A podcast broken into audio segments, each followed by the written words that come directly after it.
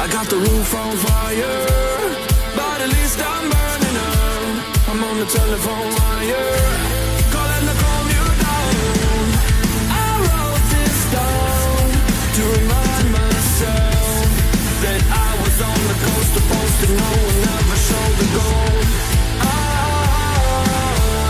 never know.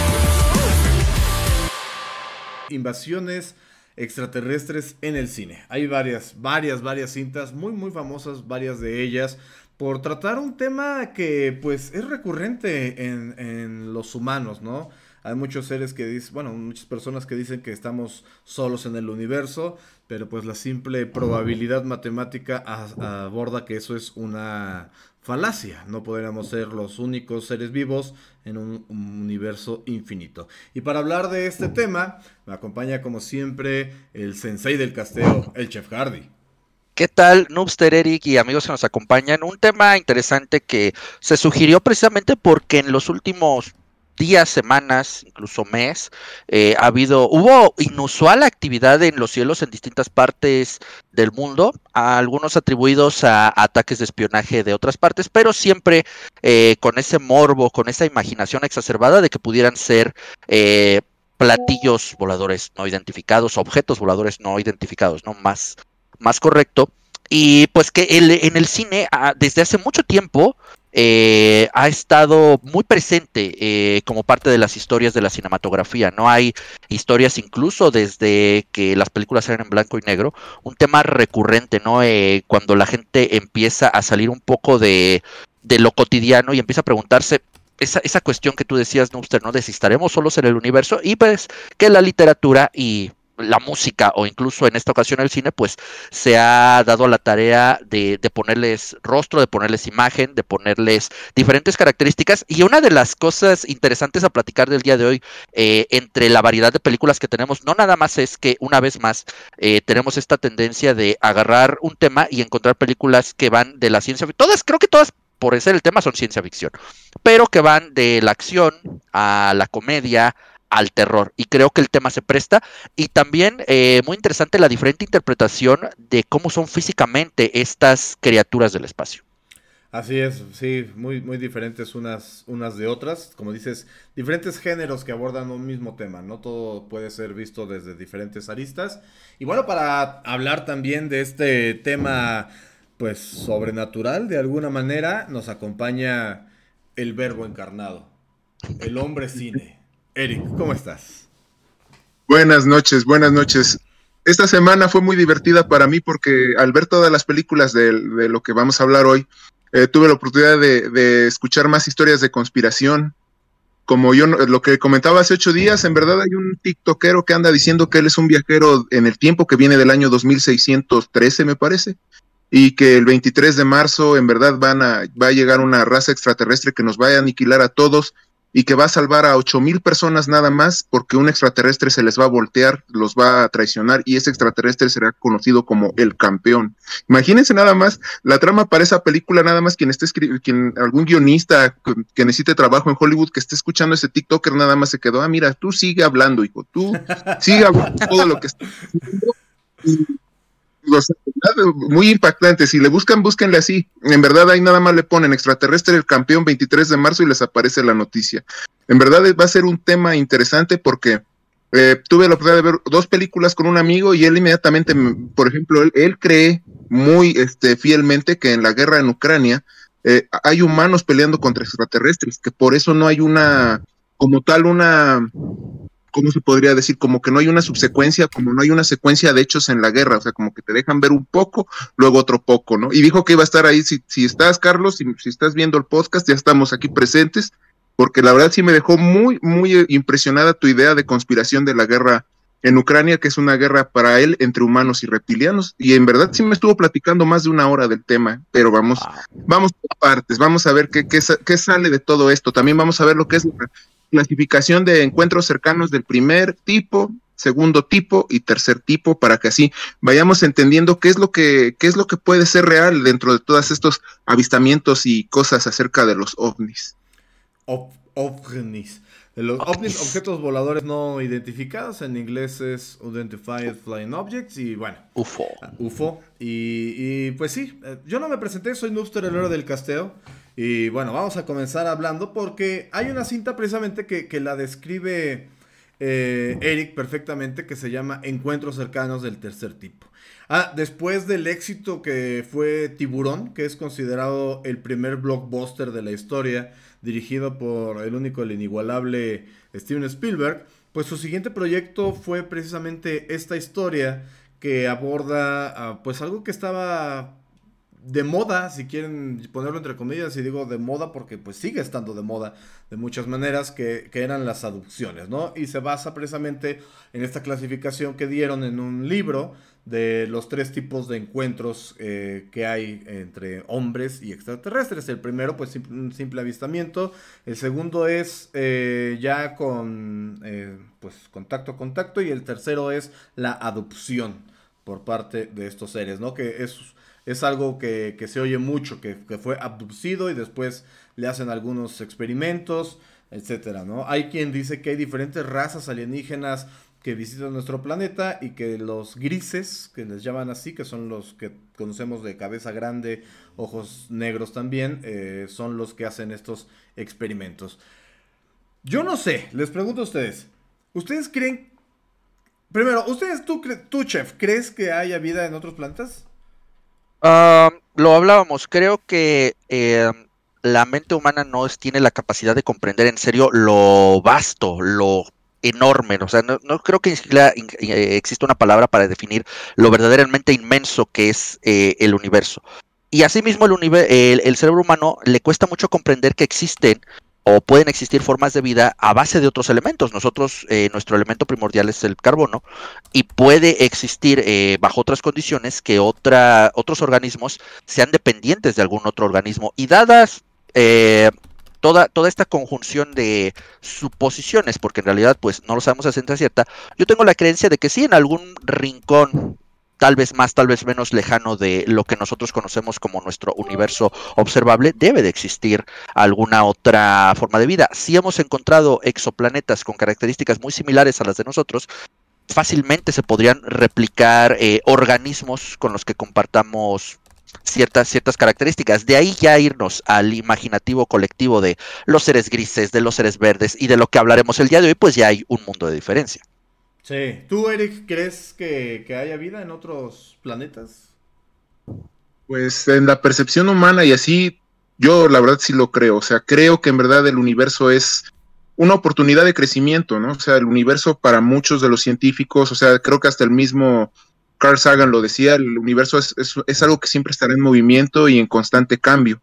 Es como la segunda ley de la termodinámica, ¿no? Entonces, Probablemente sí hay algo allá, eh, inteligente o no, no lo sabemos. A mí lo que me encanta mucho de, de, como ser humano y que tú puedes ver en todas las, casi en todas las teorías de conspiración, es que el 90% de las personas creen que si hay vida en otros planetas, probablemente sea algo negativo para nosotros no solo es algo que está influenciado por el cine o por la literatura, sino que simplemente nosotros nos vemos cómo somos entre humanos, cómo nos podemos traicionar unos con los otros, y lo primero que podemos pensar de, seres que no son de esta tierra es que van a ser guerrosos, ¿no? Que van a ser belicosos.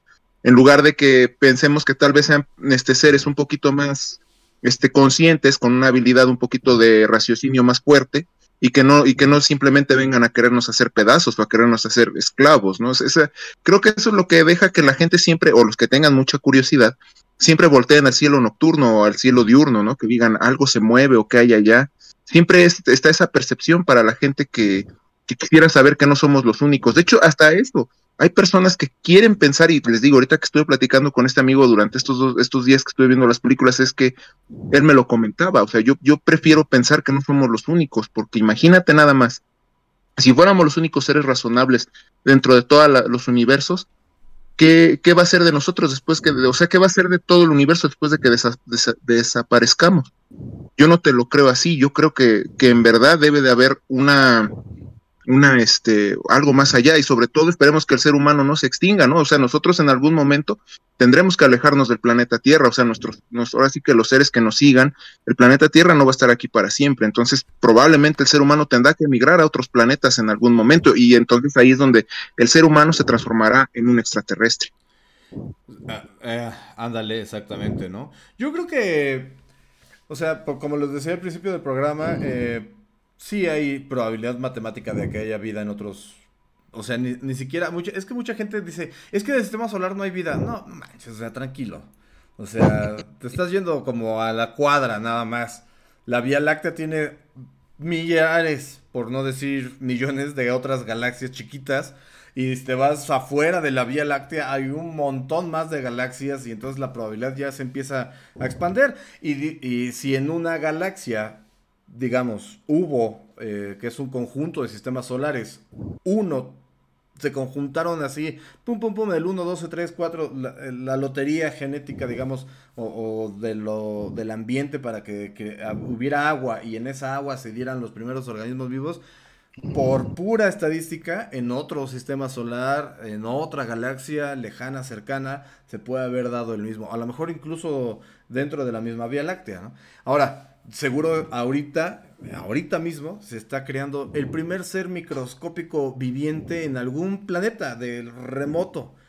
Pero a la par hay otra eh, civilización mucho más avanzada de lo que podemos imaginar que se está extinguiendo, ¿no? Porque no podemos, simplemente no podemos ser, ser los, los únicos en el universo, como les digo, por pura estadística y entendimiento, ¿no? Y muchos dicen, es que no tienen agua en su planeta. Bueno, ¿quién te dice que el agua es el único elemento que, que, puede dar vida, ¿no? O sea, Exactamente. como dices, la mente humana no da. Dices, pues, la otra vez estaba viendo un video de un científico que decía, es que el, el H2O, el agua como tal, es un elemento raro, porque cuando...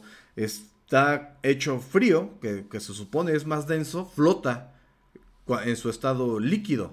Y debería ser al revés, o sea, el estado sólido debería ser más denso, por ende debería de hundirse. Pero bueno, ese es, ese es tema científico y nosotros no, no, tenemos algo de científicos como Norman Osborn. Lo que sí tenemos es mucho de cinéfilos y vamos a empezar hablando de esta, de esta cinta que les, les, les comentaba.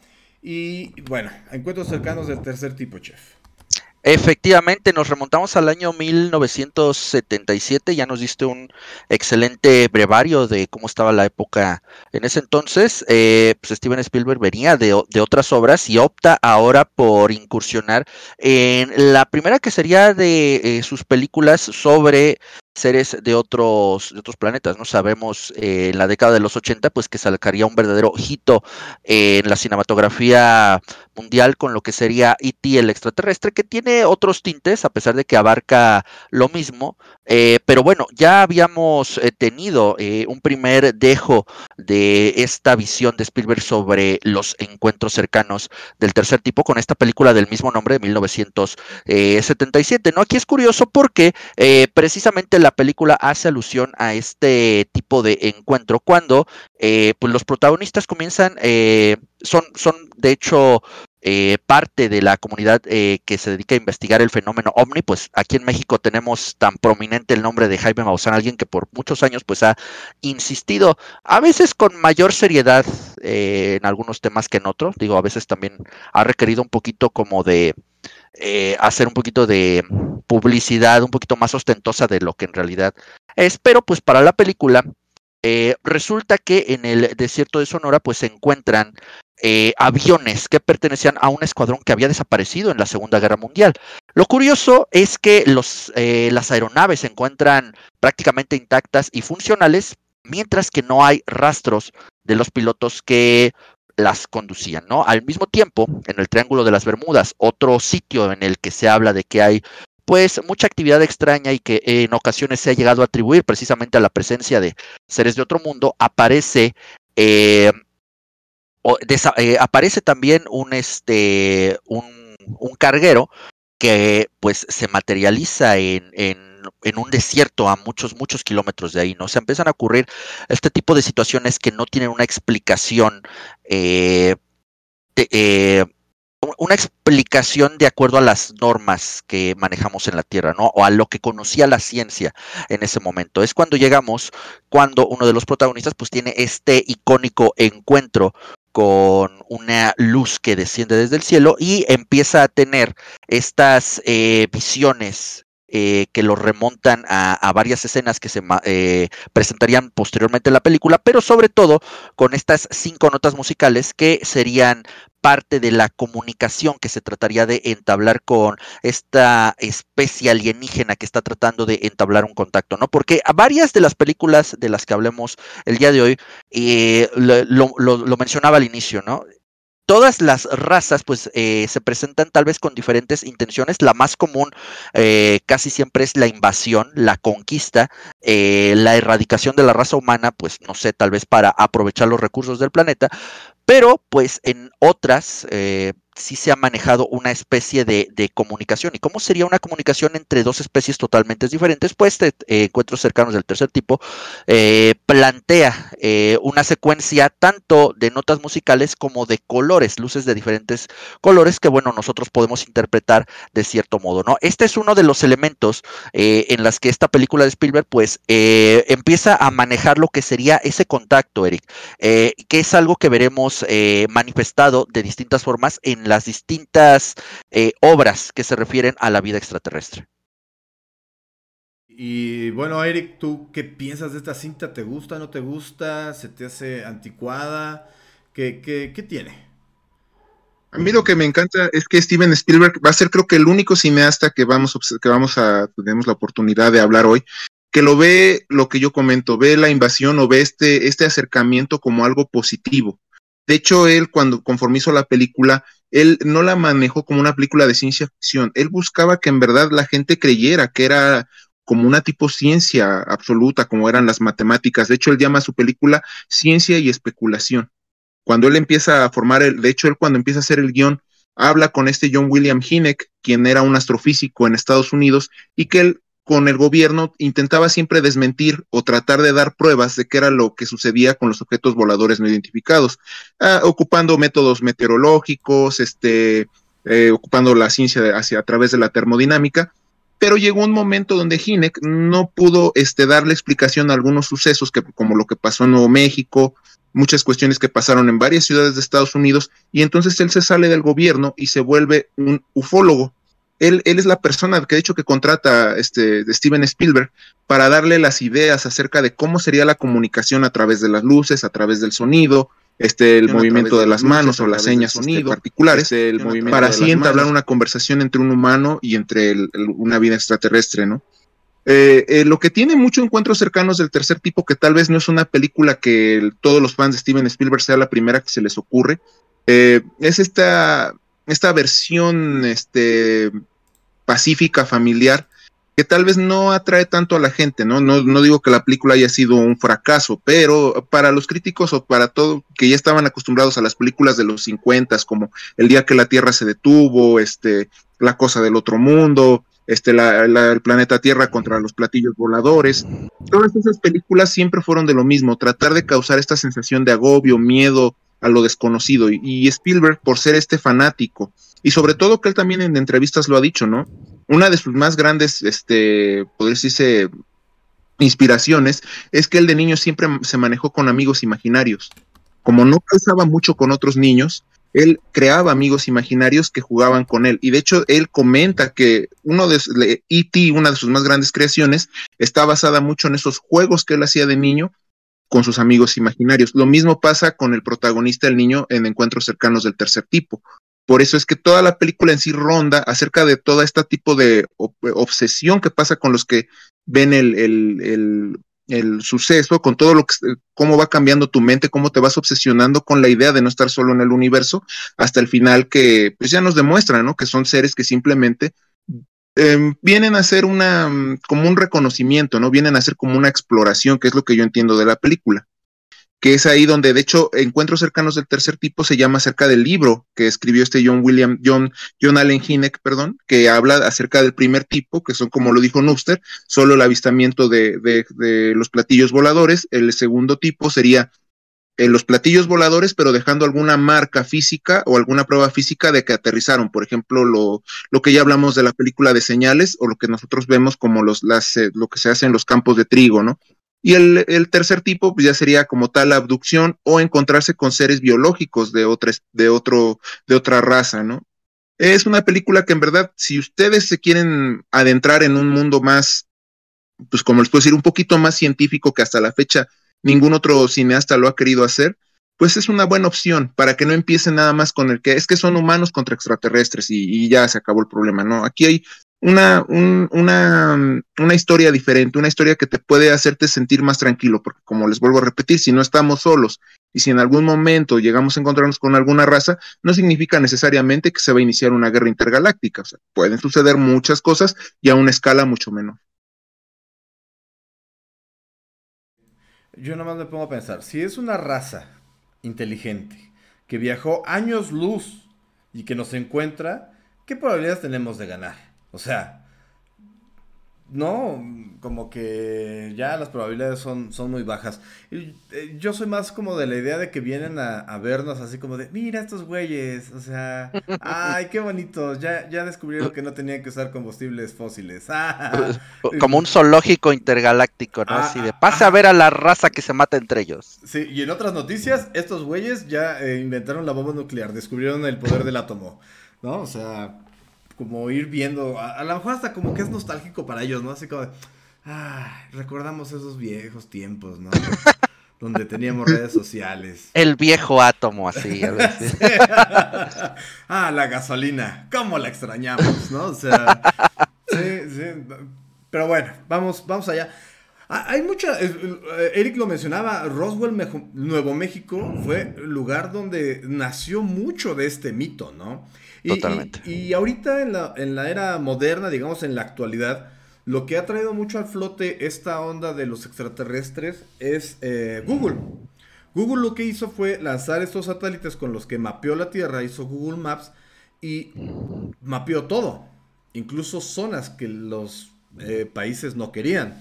A la fecha ya hay zonas censuradas, ya no pueden explorar todo el mundo, ya salen zonas borrosas, pero una de esas zonas fue el Área 51, que por La muchos famosa. años, la famosa Área 51, que por muchos años fue considerada un secreto eh, de- por parte de, de la Agencia de Inteligencia de los Estados Unidos. Y pues ahora se reveló que sí existe. Recordemos que hace un par de años, creo que durante la pandemia, ¿no? Se hizo un raid al área 51, donde un montón de jóvenes eh, fueron al área 51 pidiendo que los dejaran entrar. Recordemos que hay un video de un tipo corriendo como Naruto y se hizo muy famoso. Pero ahí está la existencia, ¿no? O sea, incluso Dross tiene un video de antes del raid de cómo hay letreros que dicen prohibido el paso de aquí en adelante y si lo cruzas se acercaban miembros del ejército a, a decirte que se retiraran. De hecho, cuando su- sucedió este evento eh, promocionado en las redes sociales, eh, pues hubo eh, miembros del ejército que disuadían a los jóvenes de acercarse a más. Digo, no podían tomar fuerza letal porque ya estaba muy mediático el asunto, pero de que está el área 51 y existe, está. Otro hecho importante es de que eh, el gobierno de Donald Trump dio a conocer varios archivos de pilotos y videos donde, donde se muestran objetos voladores no identificados. ¿sí? No hay una confirmación como tal de que digan, ay, sí, este, sí existen, pero lo soltaron así como de, pues ahí están. Nosotros no sabemos qué sean. Si ustedes saben, pues avísenos, ¿no? Y, y también hay testimonios de eh, astronautas que han comentado que han visto cosas, ¿no? Como que no quieren decir muy bien qué hay, pero eh, sí han comentado que han visto cosas. Recordemos que a lo mejor no se ha visitado la Luna en un par de, de décadas, pero hay muchísimos astronautas que han ido a la estación internacional y ahí han visto varios, eh, tanto objetos como seres. Hay quien dice que ha visto seres. Entonces, ahí están uh, los, los testimonios. Y bueno, esta película, como bien decía Eric, a lo mejor no era eh, lo que todos esperaban, no era tiburón del espacio, pero pues el testimonio ahí está, ¿no? Y Steven Spielberg siempre se ha ido mucho por la ciencia ficción. eh, es como que un- una cosa recurrente dentro de, la mayoría de su filmografía. Pero pues vamos a pasar porque hay otras cintas, como bien decía eh, el chef, que abordan eh, a los pues encuentros desde otro punto de vista. Y la siguiente película que nos que no que tiene cita el día de hoy es una de las más famosillas. Es Día de la Independencia con el inigualable Will Smith, el príncipe del rap, incursionando en, en- como miembro del ejército de los Estados Unidos. Y un buen día, los extraterrestres aparecen. O sea, así, ¿no? Como que un miércoles dijeron, pues ahí les va, güey. Y estos sí traían ya como más, un plan un poquito más intenso, no venían en onda de, pues vamos a invitarlos a comer, este, o algo así. Ellos ya venían con toda la onda de conquistar el planeta.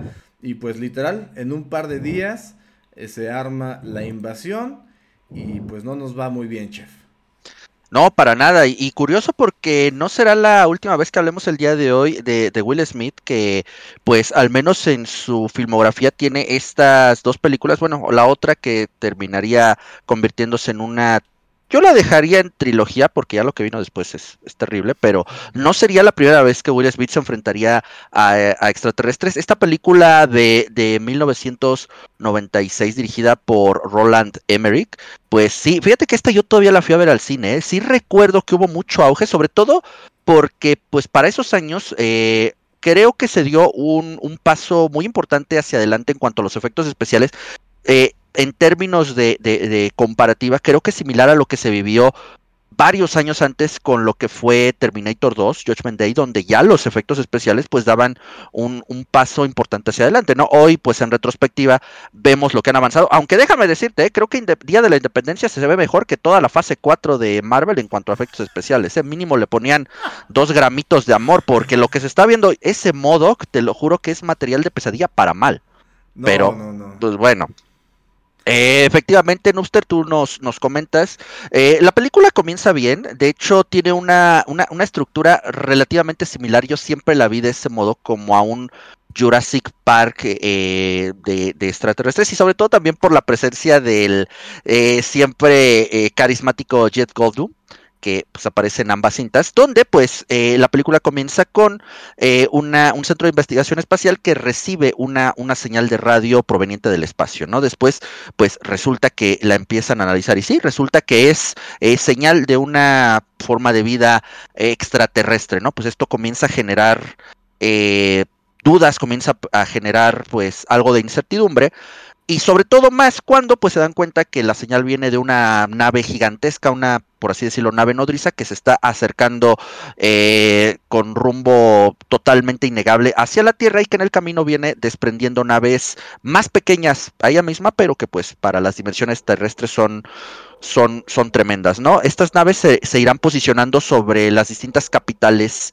de, del mundo y es, y, es, y es algo bien curioso, como lo mencionabas en el comentario anterior, Noobster, pues eh, para el universo de este mundo de Día de la Independencia, pues los extraterrestres ya tenían conocimiento, ¿no? ¿Cuáles eran, eh, cómo, primero, cómo era la sociedad humana? Que estaba dividida en países y estos países tenían capitales donde de, eh, que centralizaban el, poder o, los líderes habitaban en estas zonas y termina por mandar a estas distintas naves, los humanos pues todavía no saben ni qué onda, eh, ven estas naves gigantescas posicionarse sobre Nueva York, sobre Rusia, sobre las distintas capitales del mundo lo que siempre me dio risa y digo, un poquito fuera de contexto, es que la que mandaron a África la mandaron así directo como a donde yo creo que vieron el Rey León y lo mandaron a la piedra del Rey León porque no se ve un ápice de civilización en la escena de África, pero yo decía, ok, ahí decidieron mandar una, una nave a invadir.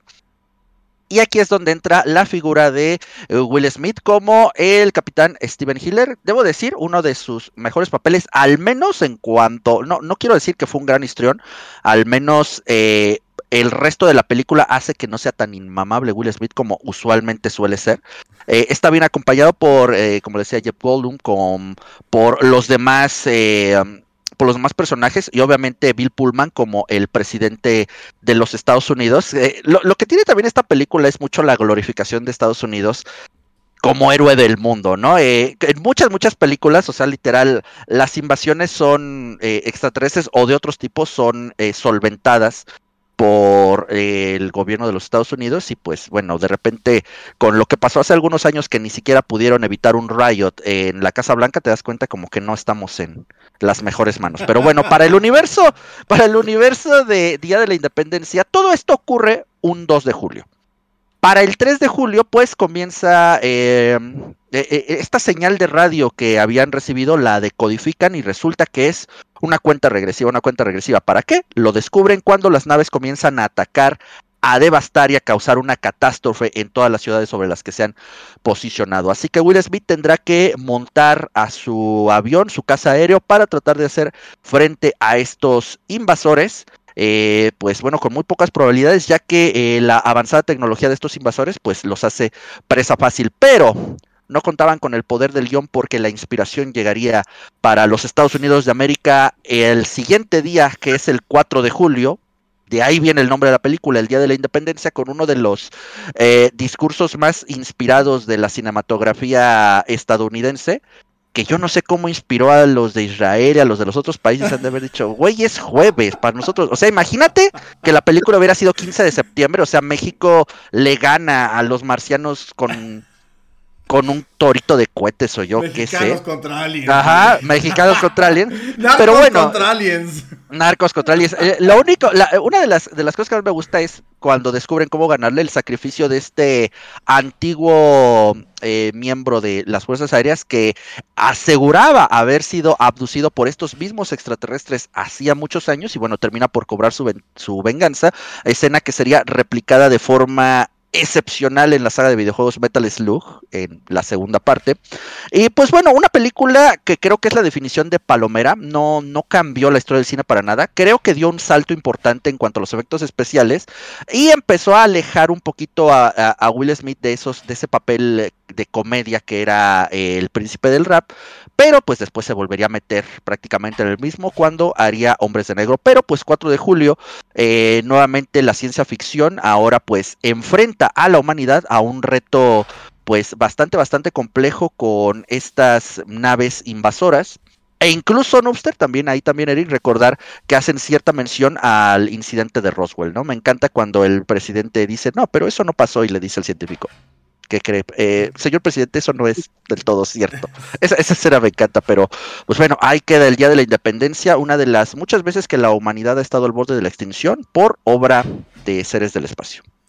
Sí, y que desafortunadamente a alguien se le ocurrió hacer una secuela. No. O sea, sí, o sea, a a mí siempre me pareció interesante la idea de qué pasaba después, ¿no? O sea, porque ya tenías acceso, digamos, a la tecnología extraterrestre. Pero de entrada se me hizo, o sea, ya cuando estás en el cine ahí emocionado por el discurso, nótese que ese discurso que tú mencionas, chef, lo replicó un presidente sudamericano, ¿eh? O sea, dices, no manches, Es cierto. madre, güey. ¡Qué bizarro! Sí. No, no, no te dio para escribir un discurso y te, te copiaste el discurso de, la independencia, pero Bueno, bueno. Bueno, eh, una vez creo que Trump eh, replicó, eh, creo, no me parece, creo que fue Trump, pero el discurso de Bane del Caballero de la Noche. Sí, sí, y eso es así, aún más bizarro, porque era un villano, así de, bueno, Un villano replicando un villano no está tan mal. sí, no, no, no, sí, totalmente de acuerdo.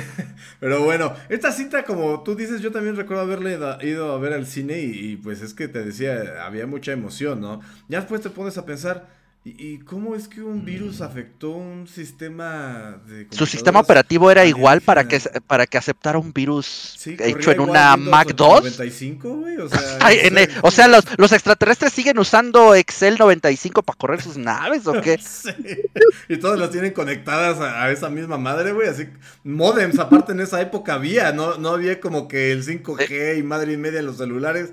Ah. Pero bueno, Es más, ahora en retrospectiva, creo que el, el término de infectarlos con un virus, con, un- con una gripe, algo de aquí, hubiera tenido más sentido que un virus de computadora. como en la Guerra de los Mundos. Como en la Guerra de los Mundos. Así es. Pero bueno, háblanos de Día de la Independencia, Eric.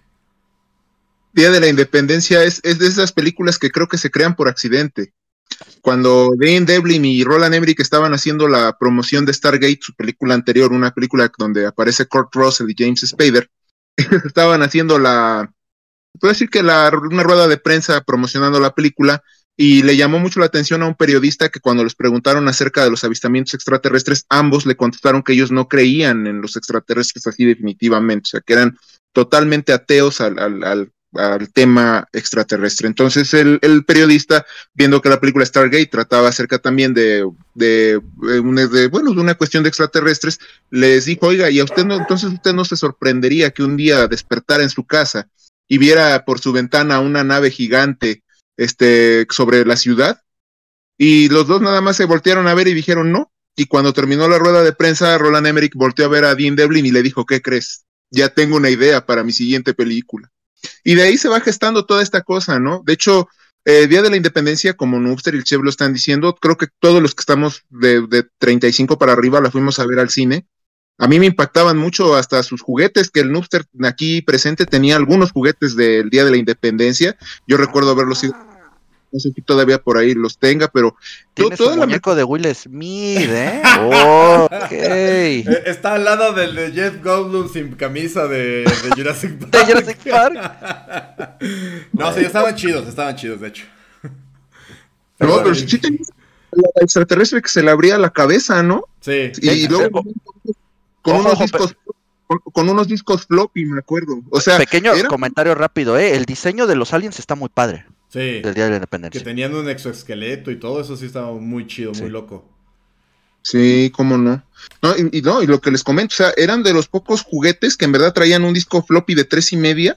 Sí. Y yo no sé si lo podías meter en una computadora. Yo la verdad pues, no, no recuerdo por qué no lo vimos en tu casa, pero yo no sé esos discos que traían, no sé si tú nos puedas platicar, no sé qué traían esos, esos floppies. Eh, un jueguito muy básico, así como de Space Invaders, muy, muy chafita, o sea, como que lo, lo, abrí y dije, ah, y lo saqué y lo guardé ya, o sea, no, no, no, estaba padre porque era azul, el disco era azul y traía su estampita de ID4 y lo que tú quieras, pero pues nada más.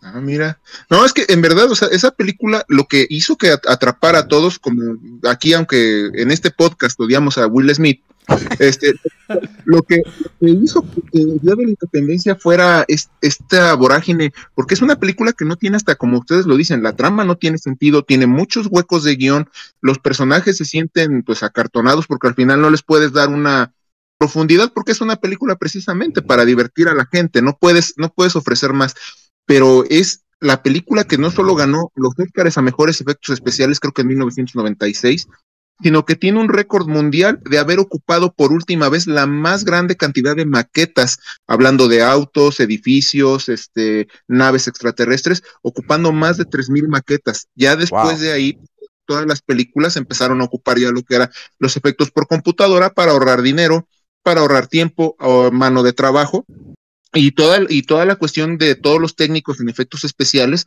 por ejemplo, para crear las explosiones, la explosión de la Casa Blanca en una maqueta pequeña, este, el ver las llamas, cómo iban recorriendo las calles poco a poco, que lo que fueron, hicieron una, hicieron las maquetas y las invirtieron, las pusieron como en un mecanismo que las calles estaban podríamos decirles como de forma horizontal y desde ahí las hacían explotar para que la cámara las tomara desde una perspectiva un poquito más lenta.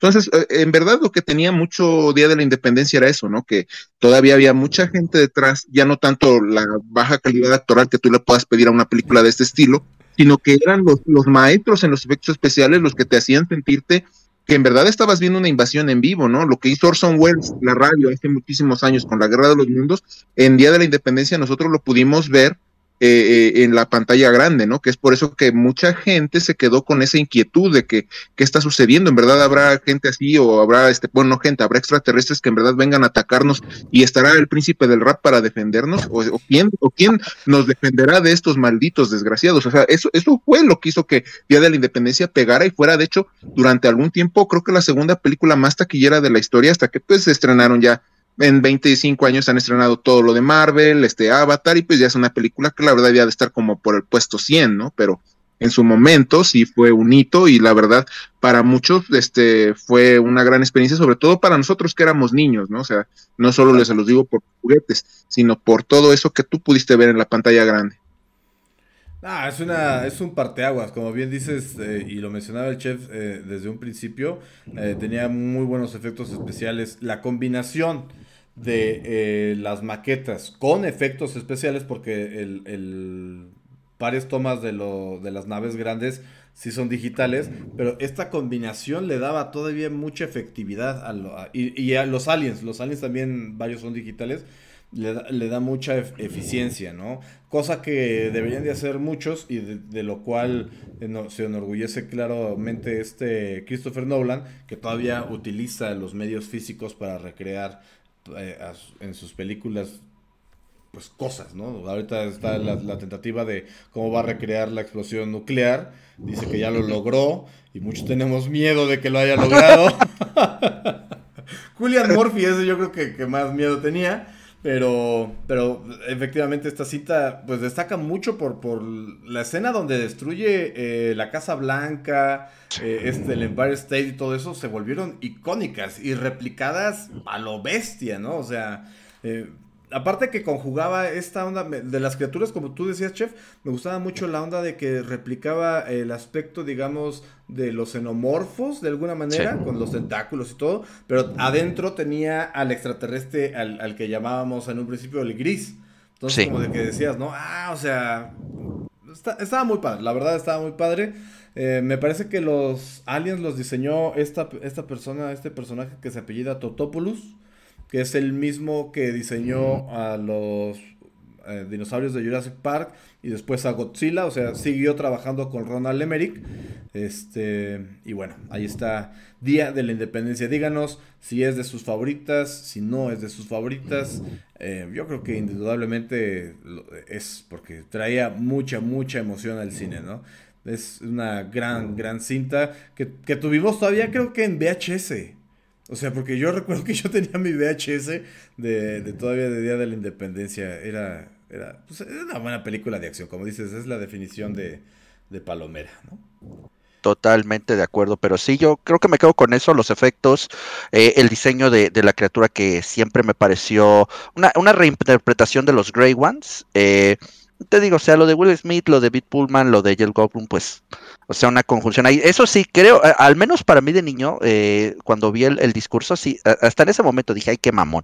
Creo que me inspiraba más y se me hacía más lógica, más eh, inspiradora la escena de, de la clave Morse cuando se empiezan a comunicar todos en clave Morse, que pues se entiende que a lo mejor los extraterrestres no la conocen, como para pues empezar a, fraguar un plan entre las naciones que todavía estaban en pie. Esa escena me gustaba más, más de niño, dice, es que yo veo eso más posible, que en algún momento digan, güey, pues ¿Cómo le vamos a hacer? Tienen eh, intervenidas nuestras comunicaciones pues con clave Morse. Y esa, y esa escena me gustaba mucho.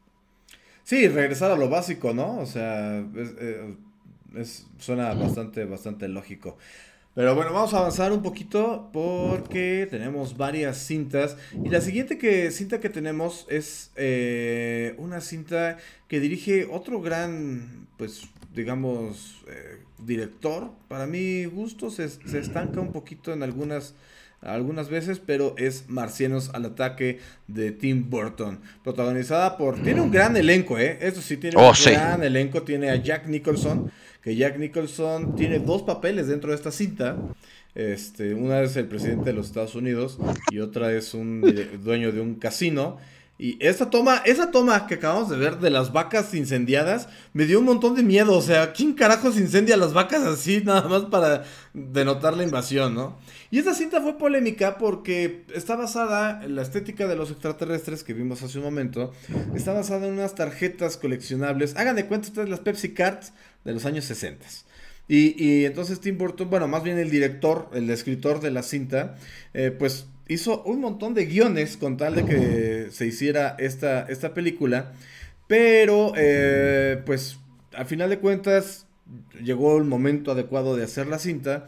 Y estaba la disyuntiva de hacer a los extraterrestres con CGI, que está muy primitivo, digámoslo así, o con stop motion. Eh, pues el Tim Burton tiene historia con el stop motion. Recordemos que fue productor de El extraño mundo de Jack. Después ahí hizo este Frankie Winnie, El cadáver de la novia, etc. Y él decía que era un homenaje a estas cintas de clase B donde se hablaba de los extraterrestres. Y también quería homenajear al, al gran maestro del stop motion, a Harryhausen, ¿no? Entonces, eh, por ahí hubo la, la, cuestión económica y de tiempo, ¿no? Decían que hacer, y es cierto, hacer el stop motion les hubiera llevado mucho, mucho tiempo y mucho dinero, y optaron por la economía del CGI, que pues está todavía muy primitivo, ¿no? Y más el robot que sacan al final. Se ve muy de Doom. O sea, yo lo vi y dije, no más, un videojuego de Doom, güey. Pero, pero no, resulta que es de una película. Pierce Brosnan, o sea, véanlo, Pierce Brosnan. No, que. Jessica este, Sarah Parker. Este, Michael J. Fox. Michael J. Fox. Tom Jones. Tom Jones, interpretando a Tom Jones. O sea, qué difícil para él, ¿no? Háblanos de Mars Attack. Bueno, eh, Noobster, fíjate que yo estaba platicando con un amigo eh, la semana pasada, ya cuando teníamos el tema de, de las películas que tenemos para hoy, y, le mencioné Mars Attack y me dice, oye, que me dice, qué chido que van a hablar de Mars Attack porque a veces dentro de ese submundo o pequeña subcultura de los fans de Tim Burton, esta película pasa como pasa de noche. O sea, tú, tú hablas con eh, esos grupillos de fans de Tim Burton. Oh, el joven de manos de tijera. Oh, el extraño mundo de Jack. Oh, Alicia, porque también tiene sus fans. Pero de repente, ah, ya has visto este Marcianos al ataque. ¿Qué? O sea, de repente como que queda así en el olvido, ¿eh? A pesar de que es una buena comedia por parte de, una comedia negra por parte de, de Tim Burton, bastante, bastante buena, como ya lo mencionamos, el, el reparto es en verdad de locura. Bueno, Sale una Natalie Portman como de nueve años, no sé cuántos años tiene ahí, pero está súper, súper niña Natalie Portman, casi irreconocible, pero bueno, nuevamente ahora nos plantea este choque cultural que es eh, la eh, eh, no, se conocería esta invasión hasta después de la película, pero este encuentro de dos mundos, ¿no? Que preside precisamente Jack Nicholson en su papel de el presidente de los Estados Unidos, quien dirige un discurso a su nación acerca de este histórico evento, ¿no? La gente de, de toda la nación pues recibe la noticia en diferentes partes del mundo, desde el campo hasta la ciudad.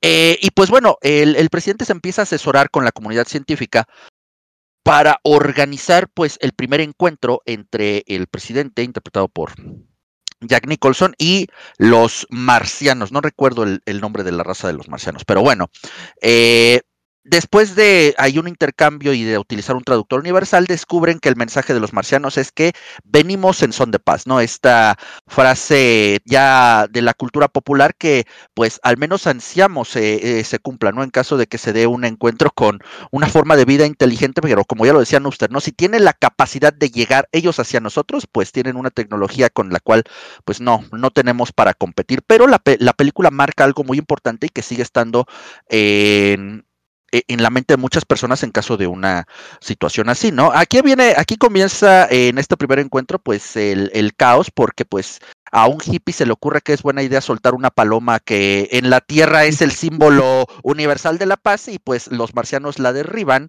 y comienzan a masacrar a todas las personas que se encuentran eh, presentes, ¿no? Ya después pues la película nos narrará lo que es este intento de, de conquista por parte de estos marcianos, digo, por algo el título de la, de la película es Marcianos al ataque, pues que contiene muchos de los clichés eh, en torno a estas criaturas, ¿no? Desde los colores, eh, para los extraterrestres en la cultura general creo que es o verde o gris, la cabeza gigantesca, creo que tratando de denotar una inteligencia superior, digo, si tiene el cerebro más grande es porque es más inteligente, pero pues bueno, ¿no? Los humanos siempre con algunas bajo la manga, como se puede traducir en un Deus Ex Máquina, pues con el sonido, ¿no? Que es eh, prácticamente intolerable, insoportable, incluso hasta letal para ellos y que pues bueno, terminaría siendo eh, el recurso que se utilizaría para pues defenderse en, de cierta forma en contra de estos, de estos marcianos que destruyen eh, elementos y monumentos de la cultura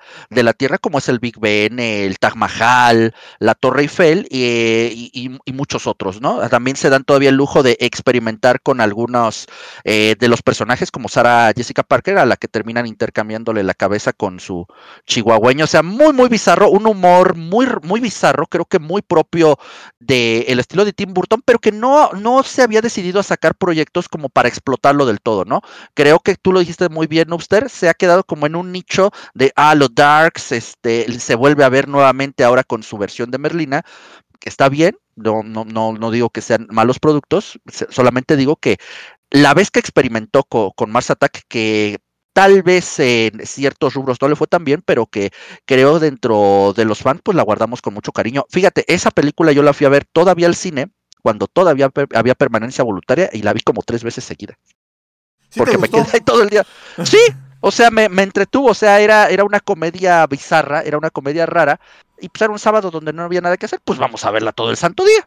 Y así estuvo, estuvo, entonces le guardo un, recuerdo muy lindo a Marcianos al ataque que tal vez no tuvo la, eh, la importancia, no, la relevancia cultural que sí tuvo tal vez sus antecesoras como Encuentros Cercanos o el mismo Día de la Independencia o algunas de las que hablaremos el día de hoy, pero que es eh, un producto muy interesante para hacer de Tim Burton. Sí, a mí lo que yo, yo no tuve, pero sí me acuerdo que sacaron unos juguetes bastante interesantes también con los, los marcianos, ¿no? Y es chistoso porque aquí sale el guasón, que es Jack Nicholson, sale el pingüino, que es Danny DeVito, eh, sale James Bond, que es este Pierce Brosnan. Y, de hecho, eh, Jack Nicholson dijo que a él le hablaron y le dijeron, oye, vamos a hacer una película de, de esto, la dirige Tim Burton, y él dijo, amén, ¿no? O sea, cuente conmigo, lo que quiera decir Tim Burton, yo estoy ahí. Y, bueno, así es que entró al papel. Dijo que él pudo haber interpretado cualquier papel que le hubieran puesto en la, en la cinta, pero pues decidió, eh, bueno, le tocó ser el presidente. Y yo, yo me pregunto, ¿no? Eh, eh, si no lo han visto, spoiler alert, llegan aquí, estamos viendo la escena donde llega este cuate por, la, por la, su abuelita y descubre que esta canción que ella estaba escuchando hace que vuelen las cabezas de los extraterrestres y entonces empiezan a, propagar esta canción. ¿Qué canción creen que, que, haría lo, siguiente? Más bien, déjame replantear. mi pregunta. ¿Qué canción de Bad Bunny creen que... Así como de, no, mi cerebro, no puedo. ¡Ah! Yo, yo creo que por, eh, eh, Bad Bunny es una barrera que ya, dado que las ondas sonoras pues viajan a grandes distancias, creo que eso es una barrera más eh, segura que toda la atracción que genera Júpiter para evitar que se acerquen los extraterrestres. No, no, no, no, no, no hay muere así de, así de no creímos que los terrestres llegaran tan lejos para mantenernos alejados. Sí, han, hecho una barrera sonora impenetrable, no podemos. Sí, no. Sí, mira, es chistoso porque hay una, bueno, mandaron una sonda al espacio con una canción. La canción que está en esta sonda es Across the Universe de los Beatles. Entonces, literalmente está atravesando el universo esta sonda. Imagínate que alguien, algo, una civilización reciba esta sonda y diga, oh, desciframos Across the Universe y nos gustó vamos a visitarlos, llegan los extraterrestres, así me los imagino afuera de, la Tierra, y empiezan a recibir ondas de radio y empiezan a percibir, ¡Oh, oh, mami, oh". Dice, ¡ah, la madre! ¡Involucionaron! ¡Estos seres van para atrás! O sea... y se alejan, ¿no? Digo, ¿eh? No, no era aquí, a lo mejor nos mandaron otras coordenadas. Eh, se equivocó, se equivocó Google Maps Universe. Sí. o fueron eh, conquistados por una civilización, este, no, no sé, pero sí se llevarían como que un gran espanto. Pero bueno, háblanos de Marcianos al ataque, Eric. Eh, Marcianos al ataque es la, como bien lo dice Chef, la obra incomprendida de Tim Burton. Es, es el momento donde, de hecho, lo que tú dijiste, Nuster, acerca del guion, ha sido de esas películas que le pasó algo muy malo, ¿no? O sea, basándose en estas tarjetas que tú dices se vendían en Estados Unidos en los chicles, este, estas tarjetas coleccionables que en sí nunca tuvieron una historia, simplemente era como tú lo dices, o sea, había una, una tarjeta donde un marciano le estaba disparando a un perro, donde le estaba incendiando las vacas a un granjero, donde este, hacían, empequeñecían a un soldado. Entonces, eh, el primero que intentó hacerlo fue Brian Cox, que de hecho hizo como 10 guiones y ningún solo estudio le compró su idea, hasta que llegó un amigo de Tim Burton, este Jonathan James, quien había trabajado con él en Beetlejuice, y empezó a escribir el guion y le habló a su amigo Tim Burton, y gracias a la influencia de él, que ya había hecho Batman, Batman Regresa y todas estas películas para Warner, es donde ya empiezan a hacer el guion pero lo más chistoso de esta película es que ellos tenían este, como estas opciones, porque había otra colección en los 60 que se llamaba Dinosaurios al ataque. Entonces, cuando Jonathan James le dice, oye, ¿qué película crees tú que cae, que calce más con tu idea? ¿Marcianos al ataque o dinosaurios al ataque? Que dinosaurios al ataque es lo mismo, o sea, varios dinosaurios llegan a la Tierra porque los encuentran en el subsuelo, en el, en el centro de la Tierra, y empiezan a atacar a los seres humanos, ¿no? Pero inmediatamente, pues Tim Burton, que ya se había estrenado en el 94 o en el 93 Jurassic Park, pues sí le dijo a Jonathan James, ¿sabes qué? Pues no podemos hacer una película de dinosaurios porque inmediatamente van a, pues nos van a comparar con Jurassic Park y no creo llegar a tal nivel de cinematografía como lo logró Steven Spielberg. Entonces de ahí pues se deciden por por Marcianos al Ataque, que es una película que no solo tiene este cast, como ustedes dicen, son 22, es una de las películas que más personajes tienen en su, en su haber, donde tenemos a estas 22 personas, 22 actores, que tratan cada quien eh, en su tema o en su forma darle un equilibrio a la trama. De hecho, no solo está, está la esposa del presidente que está interpretada por la actriz Glenn Close, está este Jimmy Brown, está también este, ah, está Jack Black, Jack Black también, muy, un, joven Jack Black aparece en esta película y de hecho muere de una delgado. y delgado, exactamente. Es un cuate que si ustedes lo ven ahorita, nada que ver, pero pues como todo, ¿no? El tiempo y, y pues la edad tiene que hacer su, y también bebidas, bebidas entretenidas tienen que hacer su trabajo. Entonces, pues eh, esta película en verdad eh, lleva eso de lo absurdo al, a lo máximo, ¿no? O sea, el ver a estos extraterrestres secuestrar vacas, de hecho hay una escena donde podemos ver a un extraterrestre cómo lleva una vaca en el lomo, podemos ver esta forma como lo dice bien el Nuxter, o sea, al principio ellos pensaban, y sobre todo Tim Burton, hacer la película en stop motion, pero el estudio, este, Warner Brothers, se lo dijo, yo no voy a invertir tanto en una, en una película basada en tarjetas coleccionables de hace 50 años, aunque en el 2000, no, perdón, en, 1990 había habido una reedición. La reedición no tuvo tanto éxito en Estados Unidos porque los niños ya no estaban tan interesados como en los 60. Entonces Warner le dice, no, yo nada más te puedo dar 80 millones y hazle como quieras. Entonces es cuando deciden lo del CGI y lamentablemente pues la película es lo que recauda, de hecho, este recauda 100 millones de dólares, pero lamentablemente cuando hacen también los costos de promoción que fueron 20, al final termina la película en tablas. una cuestión también porque la película se estrenó seis meses después del Día de la Independencia, o sea, ya había también lamentablemente, aunque se distanciaron de Jurassic Park, eh, no, eh, este Tim Burton nunca pensó que iba a haber una película de extraterrestres ese mismo año, ¿no? Entonces él, él le puso mucho e, énfasis a eso, que lamentablemente la película no tuvo la recepción debida porque ya habían los, eh, los estadounidenses o todas las personas ya habían visto Día de la Independencia seis meses antes. Yo les puedo comentar que Marcianos al Ataque, de hecho, es una marca. De hecho, ahorita que estuve viendo las películas, este, yo tenía los cómics de Marcianos al Ataque. Lamentablemente, o bueno, como este, tuve que salir con una muchacha, tuve que vender mis cómics, este, y, y, me quedé solo con uno que encontré. De hecho, si nos están viendo en el stream, este, encontré este de Marcianos al Ataque, ataca el universo IDW este, porque yo tenía el de Marcianos al ataque contra Juez Red y el de Marcianos al ataque ataca el universo Image, donde están Spawn, el, el dragón salvaje, Wildcats, pero aquí, por ejemplo, en Marcianos al ataque, este ataca IDW, eh, hay cinco historias diferentes, o creo que son seis. Marcianos al ataque contra Kiss, Marcianos al ataque contra Popeye, Marcianos al ataque contra los cazafantasmas, Marcianos al ataque contra y marcianos al ataque en el mundo de zombies contra robots. Imagínense nada más. las está ideas mejor que el universo Marvel, eso. ¿eh? Sí, está mejor que el What If. no, y hasta vean la portada, o sea, en la portada se ve, no alcanzan a ver cómo el, el jefe marciano tiene en ah, cápsulas al a Optimus Prime, a este al cantante de Kiss, Paul Stanley. Paul Stanley. y a Popeye y al robot de, robots contra zombies. O sea, en verdad, es que toda la mercadotecnia de Marcianos al Ataque se trata de eso, de buscar lo absurdo. De hecho, el cómic de Marcianos al Ataque contra Juez Dredd, si lo pueden buscar en internet, búsquenlo, se van a morir de la risa de ver a uno de los personajes más violentos de los cómics, como es el Juez Dredd, enfrentarse a los marcianos. O sea, los marcianos no tienen oportunidad contra el juez. O sea, es una es un cómic hasta cierto grado sádico de ver, o sea, o sea, porque los marcianos dicen vamos a conquistar la Tierra y no, o sea, no contaban con que ahí estaba el juez Dredd para ponerse en toda su madre, es una, y, y el, el, de el de Image, el de cuando invaden Image, que se enfrentan a Spawn, o sea, los marcianos se enfrentan contra Spawn, también es una de las escenas de cómic que si lo pueden leer, pueden encontrarlo en varias páginas de CBR, en verdad si los pueden leer, creo que hasta en YouTube hay un norteamericano que ya les hizo resumen a todas esas historias, la verdad. Busquen toda la mercadotecnia y todos los cómics de Marcianos al ataque y se van a divertir mucho. Son muy buenas historias, demasiado estrafalarias y demasiado absurdas. Es, es- pero eso está padre, ¿no? O sea, que no se lo toman en serio, que saben que, que están ahí para divertir, para hacer como parodia y, es exactamente lo que hacen. Y bueno, definitivamente, pues Marcianos al ataque tiene su, su lugar en el corazoncito de los fans. Como decíamos, ¿no? Es como de las menos recordadas. Yo creo que es de las más coloridas, aparte de Tim Sin duda. Burton, ¿no?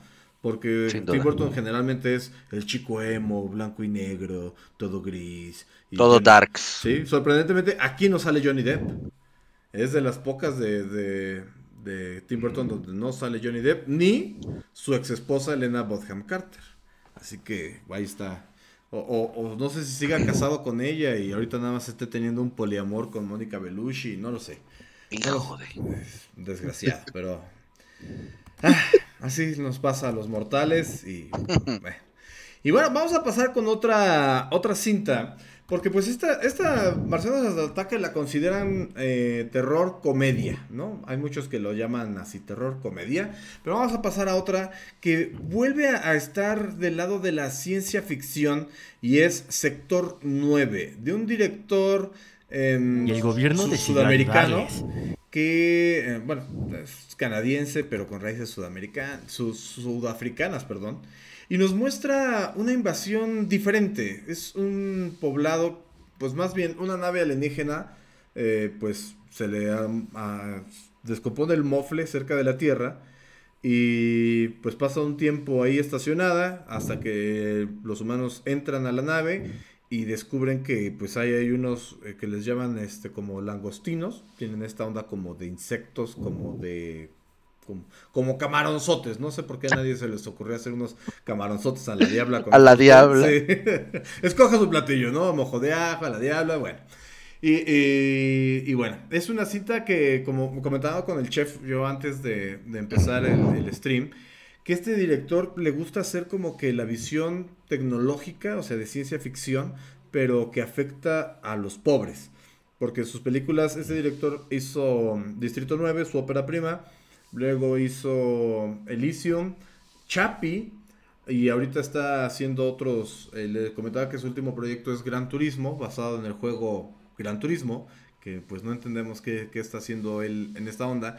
Pero si ustedes recuerdan Elysium, que fue también muy, muy sonada, porque salía Diego Luna haciendo de un güey que se roba cosas, o sea, un mexicano robando en el cine, pues qué, qué mejor, ¿no? También Diego Luna después hizo, interpretó a quien se robaba los planos de la Estrella de la Muerte en este Rogue One. Entonces, pues, él es el mexicano que roba cosas. Y, y también era esta onda como de, pues sí, el Elysium es esta onda que está fuera de la Tierra y donde está todo muy bonito, pero aquí, pues parece Catepec. Todo, todo el mundo está bien Aquí en, en Pachuca se dice que es como cubitos. Y neta, o sea, en las tomas que hacían así grandes, yo decía, güey, neta, eso es cubitos. O sea, se ve, se ve muy tercermundista todo el mundo, todo el- su universo que plantea. Y bueno, estos extraterrestres que plantea él se estacionan en lo que le llaman el Distrito 9, precisamente porque ahí los confinan para que estén, les- la humanidad les dice, pues les vamos a dar chance ahí, ¿no? Estacionense ahí, este, pásenla chido ahí, no salgan de ahí, por favor, nada más no queremos que empiecen a cotaquear. Y bueno, háblanos del Distrito 9, chef. como lo platicábamos, eh, esta eh, abor- aborda el tema de, pues no es tanto una invasión, porque pues no se ven tanto eh, intenciones por parte de esta raza de los camaronzotes o jaivas, no sé qué chingados son, pero Pero, más bien, ¿mandé? Veracruzanos. Veracruzanos. Así de, ya, así de, no sacaron secuela porque dice en el after de la película se descubrió que la nave no venía de otro planeta, venía de Veracruz, ¿no? pero, pero bueno, se, eh, eh, se supone, bueno, lo, lo que hablábamos con Upster es que es más a manera de como mockumentary, una especie de documental donde se nos cuenta esta historia de que en el año 1982, pues esta nave alienígena llega a la Tierra y se eh, estaciona, por así decirlo, en la ciudad sudafricana de Johannesburgo. De esta nave, pues saldrían esta, esta raza eh, de, seres extraterrestres que, pues bueno, no, eh, la habían pasado bastante mal, no tenían eh, alimentos pues para mantener la vida y pues el gobierno decide darles ayuda humanitaria para que pues no, no murieran, ¿no? Después de ver que pues no eran un riesgo para, para la Tierra. Ahora aquí viene una parte bien interesante porque los extraterrestres de este universo se vuelven un peligro o, eh, o una amenaza cuando adoptan eh, cuando adoptan conductas humanas, porque al verte en la necesidad de, de, tener más comida, de tener mayores espacios, pues comienzan a robar, comienzan a vandalizar, lo cual les, les genera el odio de, de la población humana que comienza a referirse con, a ellos con nombres despectivos como los bichos o, o, otras cosas, ¿no? Después, pues vendría una parte muy bizarra donde estos eh, seres de otro planeta encontrarían que la comida de gato pues es un manjar para ellos y comenzarían a intercambiar con grupos criminales de seres humanos cantidades eh, enormes de comida para gato por los armamentos que ellos tenían eh, con su tecnología alienígena, ¿no? Ahora, un punto bien importante, sobre todo para la historia de la película y en general el contexto, es el lugar donde se lleva a cabo, ¿no? Volvemos a Sudáfrica, volvemos a Johannesburgo, porque eh, originalmente esta es una de las zonas donde se dio este sistema, este sistema de segregación racial conocido como el apartheid, que pues por ahí desde la década de los 90 se ha mantenido en vigencia y pues que busca mantener separados, eh, dividiendo precisamente las zonas habitacionales, eh, las partes para distintas razas o distintos eh, grupos de poder. Entonces, esta película trata de reflejar eso, aislando a este grupo de seres de otro planeta, vuelvo al mismo, no uso en esta la palabra invasión porque pues no se manifiesta tanto desde ese punto, es sencillamente que vinieron a dar aquí por una avería de, su nave y pues eh, los seres humanos terminan por aceptarlos y, contenerlos en este llamado sector 9 o Ecatepunk o cubitos como le quieran decir.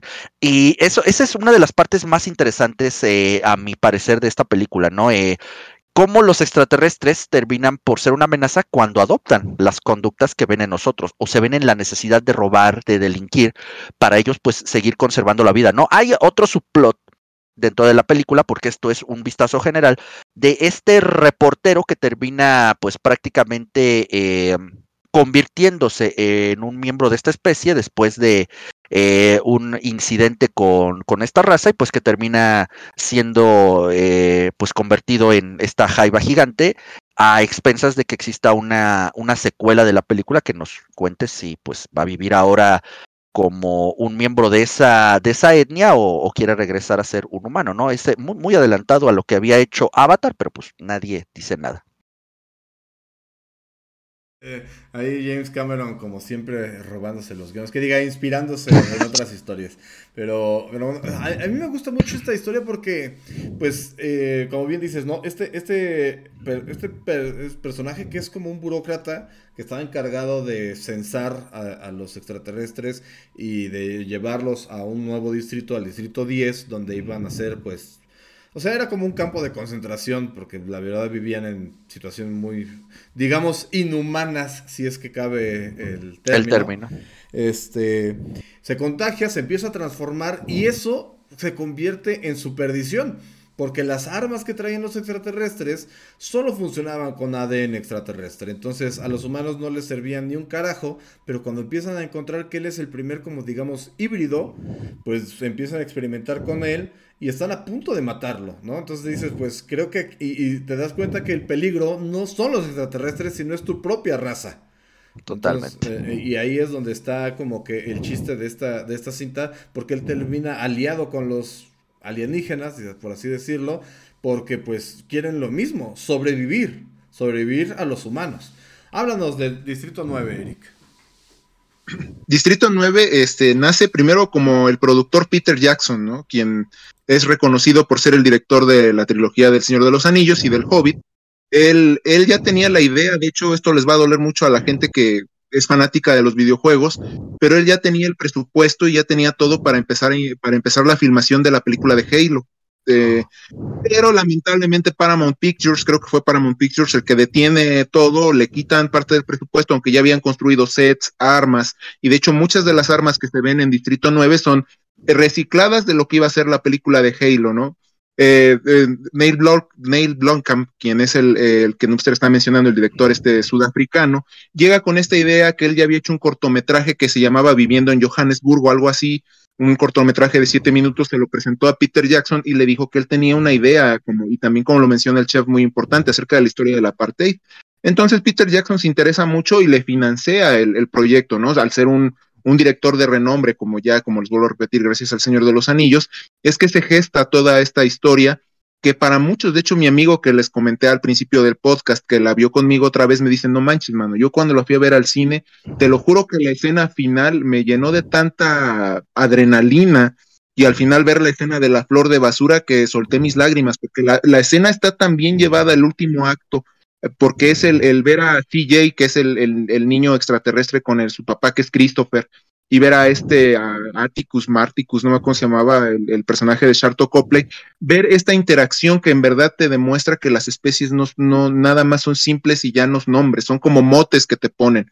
Porque al final el, personaje de Sharto Copley se da cuenta que también los extraterrestres están sufriendo y que él al haberse convertido en, en esta raza termines, eh, empieza a sentir esa discriminación. De hecho, en algunos reportajes, en forma de sátira o en forma de burla, lo, se ve a él teniendo relaciones con un extraterrestre y es lo que lo ponen en sospecha de que él por eso se contagió de esta cuestión y por eso se está transformando, ¿no? Y podemos ver también lo que llama mucho la atención de esta película es eso, ¿no? Que al ser una película de ciencia ficción con escenas de acción, y les digo, pues viene nada más de la concepción de los primeros bocetos de la película de Halo, eh, te deja este final este, emotivo, donde ves a la esposa hablar acerca de cómo era su esposo, y puedes ver en el plano final donde ves a este extraterrestre juntando basura, que era lo que su esposa decía, toda, eh, en mi puerta alguien deja una flor de basura.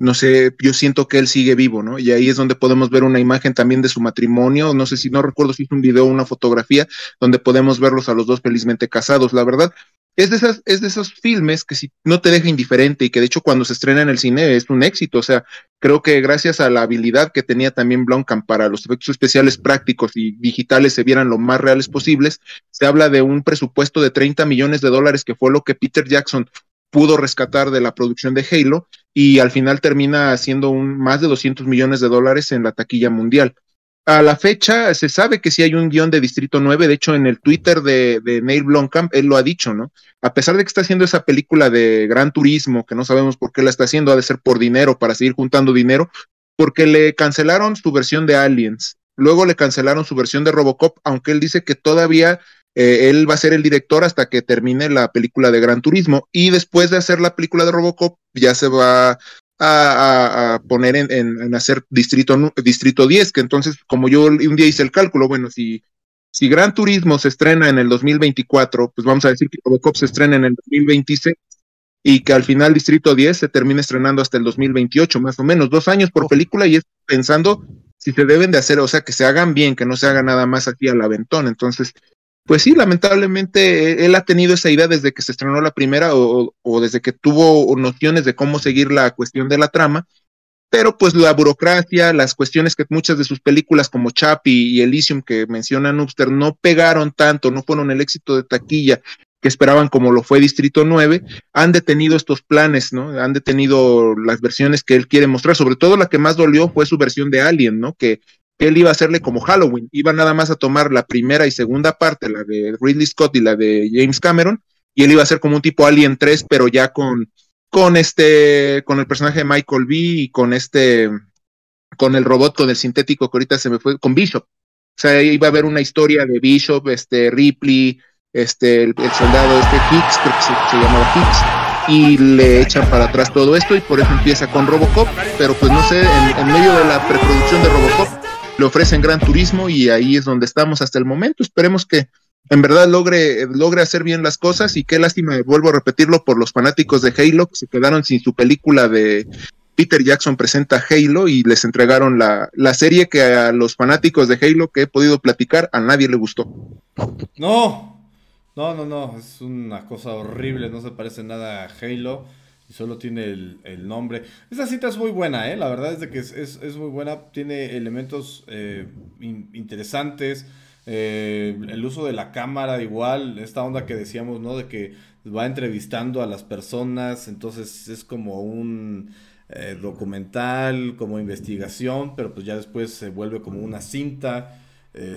entonces, es, es- muy, muy interesante porque al final luego conviven varias cosas, ¿no? Dentro del Distrito 9 había otra tribu de humanos que vivían ahí, que convivían con ellos, que tenían eh, esta onda como de comerse a los estos extraterrestres para según adquirir sus poderes.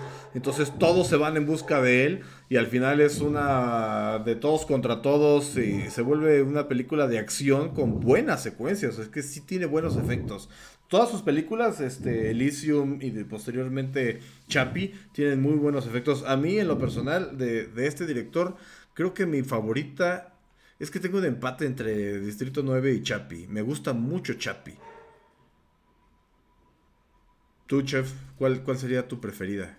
No, Yo sí, definitivamente me quedo con Distrito 9. Creo que te digo que me gusta mucho esa, ese acercamiento alternativo, ¿no? No es una invasión, no es, eh, porque bueno, todavía hablaremos de, de otras dos con una temática diferente, más encaminada al, al terror, si así lo quieres.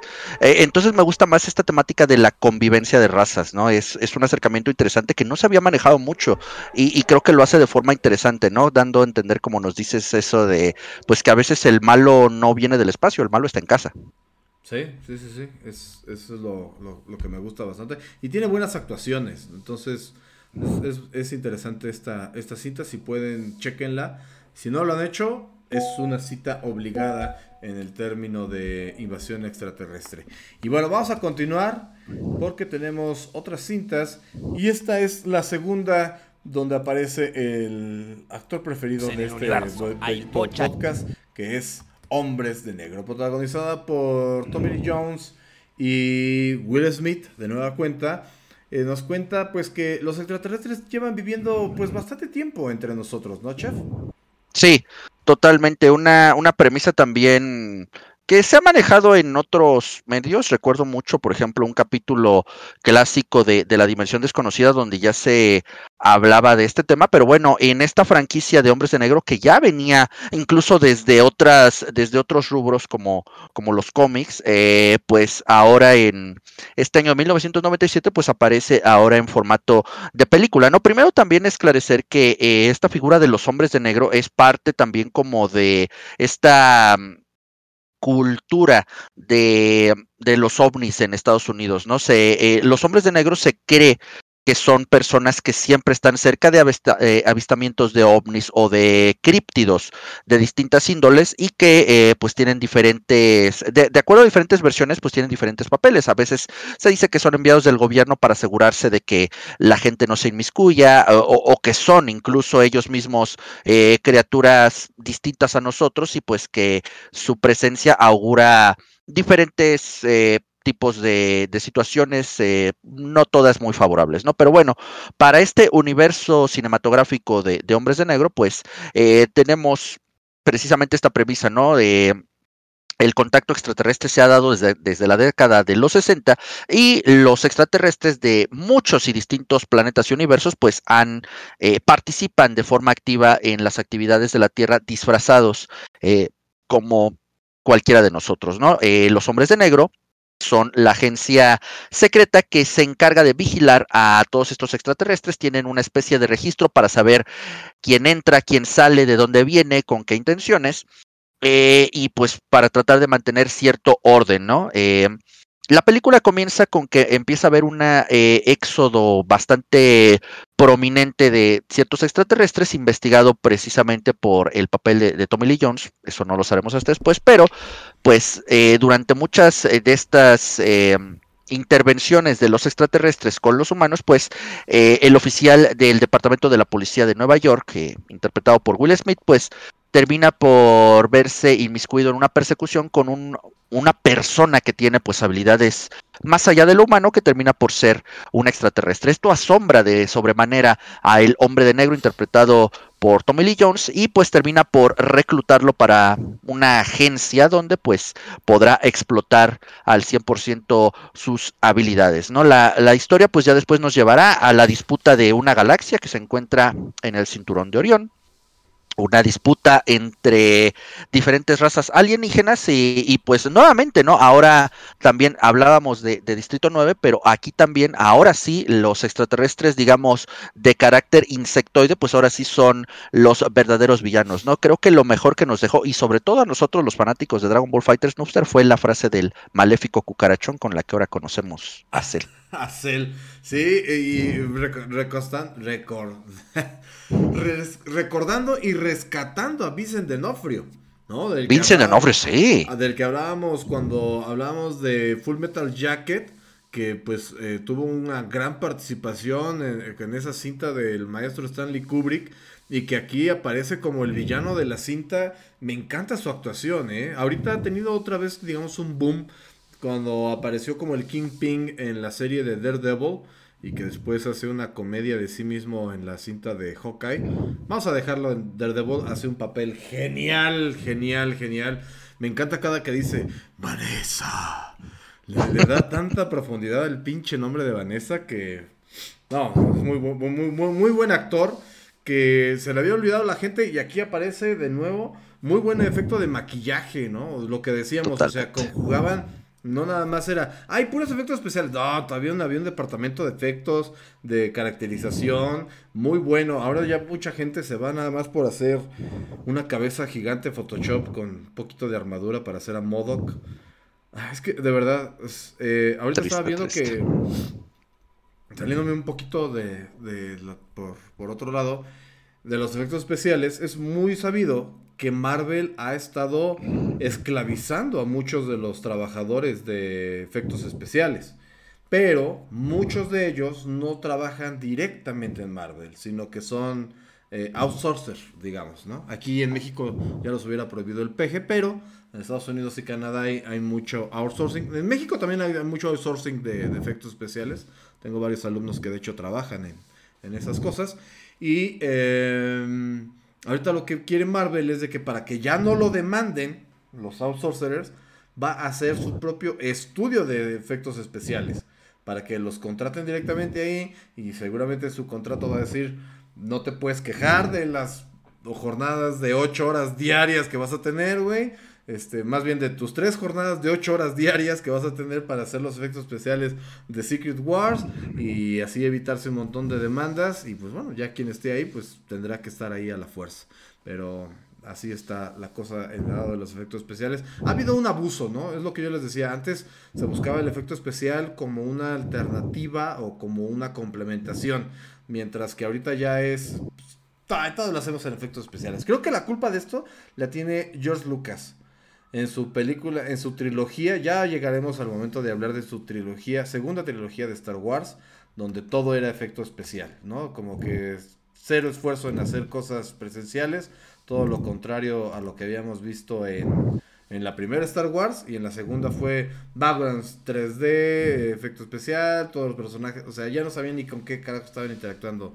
los personajes. Pero bueno, volviendo al punto de, de Hombres de Negro, finalmente se convirtió en una franquicia, ¿no? O sea, desafortunadamente tuvo una segunda parte muy mala que ahogó a la franquicia.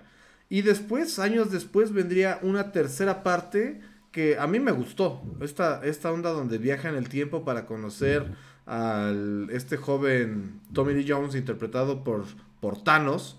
Este, que lo ves y dices, maldita sea, es que sí se parece un montón George Brolin a Tommy Lee Jones, ¿no? O sea, no hay ninguna duda de que es el mismo personaje, pero rejuvenecido. Y, bueno, ya después vendría otra cosa de la cual ni siquiera vamos a hablar. Así que háblanos de Hombres de Negro, Eric. Como dices, es, la, es el nacimiento de una franquicia basada en, en, en los cómics, en estas historias de tinte de humor negro, este, eh, la cuestión con Hombres de Negro va desde la, desde cómo va cayendo la trama. De hecho, yo les voy a ser sincero, yo nunca fui fan, como muchos de ustedes, lo volvemos a repetir, de Will Smith. De hecho, creo que la única película que yo puedo disfrutar de Will Smith, o las únicas dos películas que no me aburren, pero no soy así fan para verlas diarios, son Soy Leyenda y Yo Robot. Pero yo tengo algo contra las películas de hombres de negro que ni la primera, a pesar de su genialidad o de las ideas que tiene, la presentación que tiene de todo lo que es el atavío, toda, todo el lore que presenta la, lo que es la organización Hombres de Negro como tal, no me termina de convencer, tal vez precisamente por la química que yo siento que falta entre Tommy Lee Jones y, Will Smith, ¿no? Un actor como Tommy Lee Jones, que es, que es este, pues, lo conocemos en películas como El Fugitivo, películas más serias, películas de, hasta de carácter histórico, o sea, un hombre, la verdad, un, un demasiado completo de, la época de los ochentas, noventas, con un hombre como Will Smith, que de hecho hasta eh, hay otra película de Will Smith que se llama Enemigo del Estado, que es con Jim Hackman, también siento que pasa lo mismo, ¿no? Entonces, eh, Hombres de Negro se me, siempre se me quedó como esa referencia de decir, pues la voy a ver porque está de moda. O sea, esa es la verdad, porque hasta que se estrena la tercera parte con Josh Brolin, que es lo que yo un día pensé, es que la verdad la tercera parte la hizo el guionista porque estaba atorado, ya no sabía de dónde sacar y siempre como lo dicen, ¿no? Cuando estás atorado en algo, pues, pues haz una trampa de viaje en tu tiempo y se acabó el problema, ¿no? O sea, ya con eso solucionas la situación. Si no tienes algo así alguna genialidad en tu cabeza, pues di que viajaron en el tiempo y que sucedió otra cosa o por qué sucedió esto, ¿no? Entonces, pues dejando de lado, tal vez ahí también hay una, hay, algo muy bueno en los efectos especiales de Hombres de Negro y sobre todo la comedia, ya no tanto la de Will Smith, sino la que presentan los actores secundarios. A, mí me encanta la escena, no sé si es en la 1 y en la, o en la 2, donde enseña a los, a los extraterrestres que están, este, que ya están en la Tierra y podemos ver en, en las pantallas a Sylvester Stallone, a Michael Jackson, a, en la 1.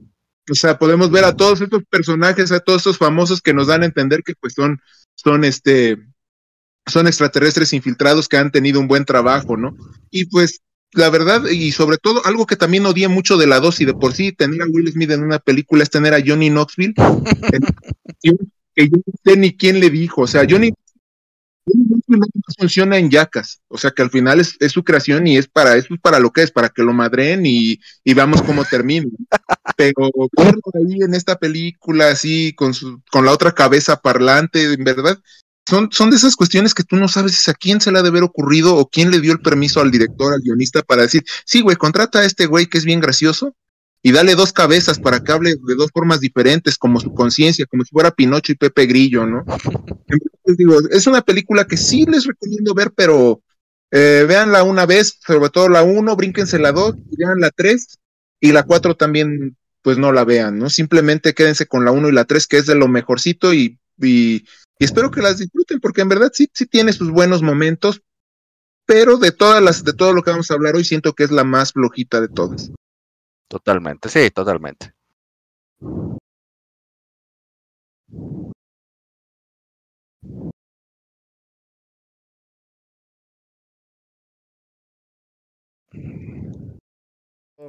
O sea, sí tenía varias cosas que la llevó a sacar apresuradamente, yo creo, una segunda parte, ¿no? Porque eh, la segunda parte se siente muy desangelada, o sea, y, fíjate que a pesar de, lo que tú dices, que no sientes química entre Will Smith y Tommy Lee Jones, para la segunda la revivieron a fuerzas. O sea, en lugar de tratar de buscarle a alguien más con quien tuviera química, no, dijeron, no, es que son los protagonistas, güey. Y no se dieron cuenta que el chiste de los hombres de negro es que cualquiera podría ser, bueno, no cualquiera, sino quien reuniera ciertas capacidades podría ser un hombre de negro. Pero bueno, desafortunadamente ahí está. Como dices, basada en cómics, ¿no? O sea, otra cinta que, está basada en cómics. En un mundo ahorita donde me llama mucho la atención, se me pasó decirlo, que en Marcianos al Ataque nadie confiaba en, unas tarjetas, ¿no? O sea, y hubieran dicho, oye, si haces una película basada en un cómic, no, güey, esas madres ni van a pegar, ¿no? En 1980, no, no, no. Eso, ¿cómo crees? O sea, imagínense que cuando Marvel estaba en sus peores momentos, tuvo que vender varios derechos y vendió a Spider-Man, a los Cuatro Fantásticos.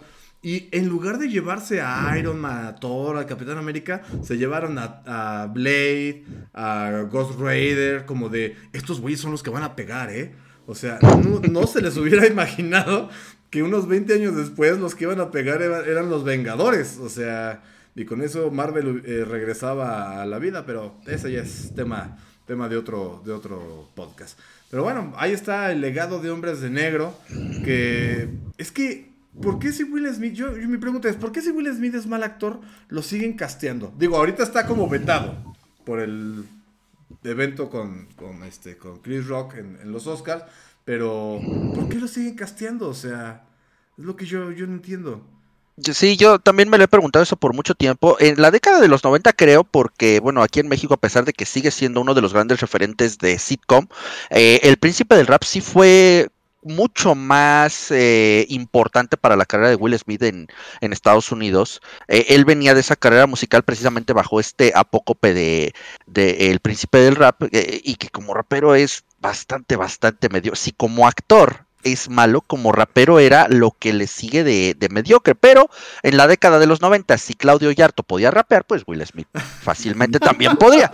No, es que en serio, o sea, sí. el, el, rap de los 90, así como tuvo algunos de los momentos más gloriosos con Tupac, con Notorious Big, con, con esas figuras que al día de hoy siguen siendo legendarias, pues estaba el otro lado de la moneda, comandado por Will Smith con un rap increíblemente soso como el que hace su hija, como el que hacía Yada Pinkett Smith, que lo único bueno que hizo en esa época era andar con Tupac.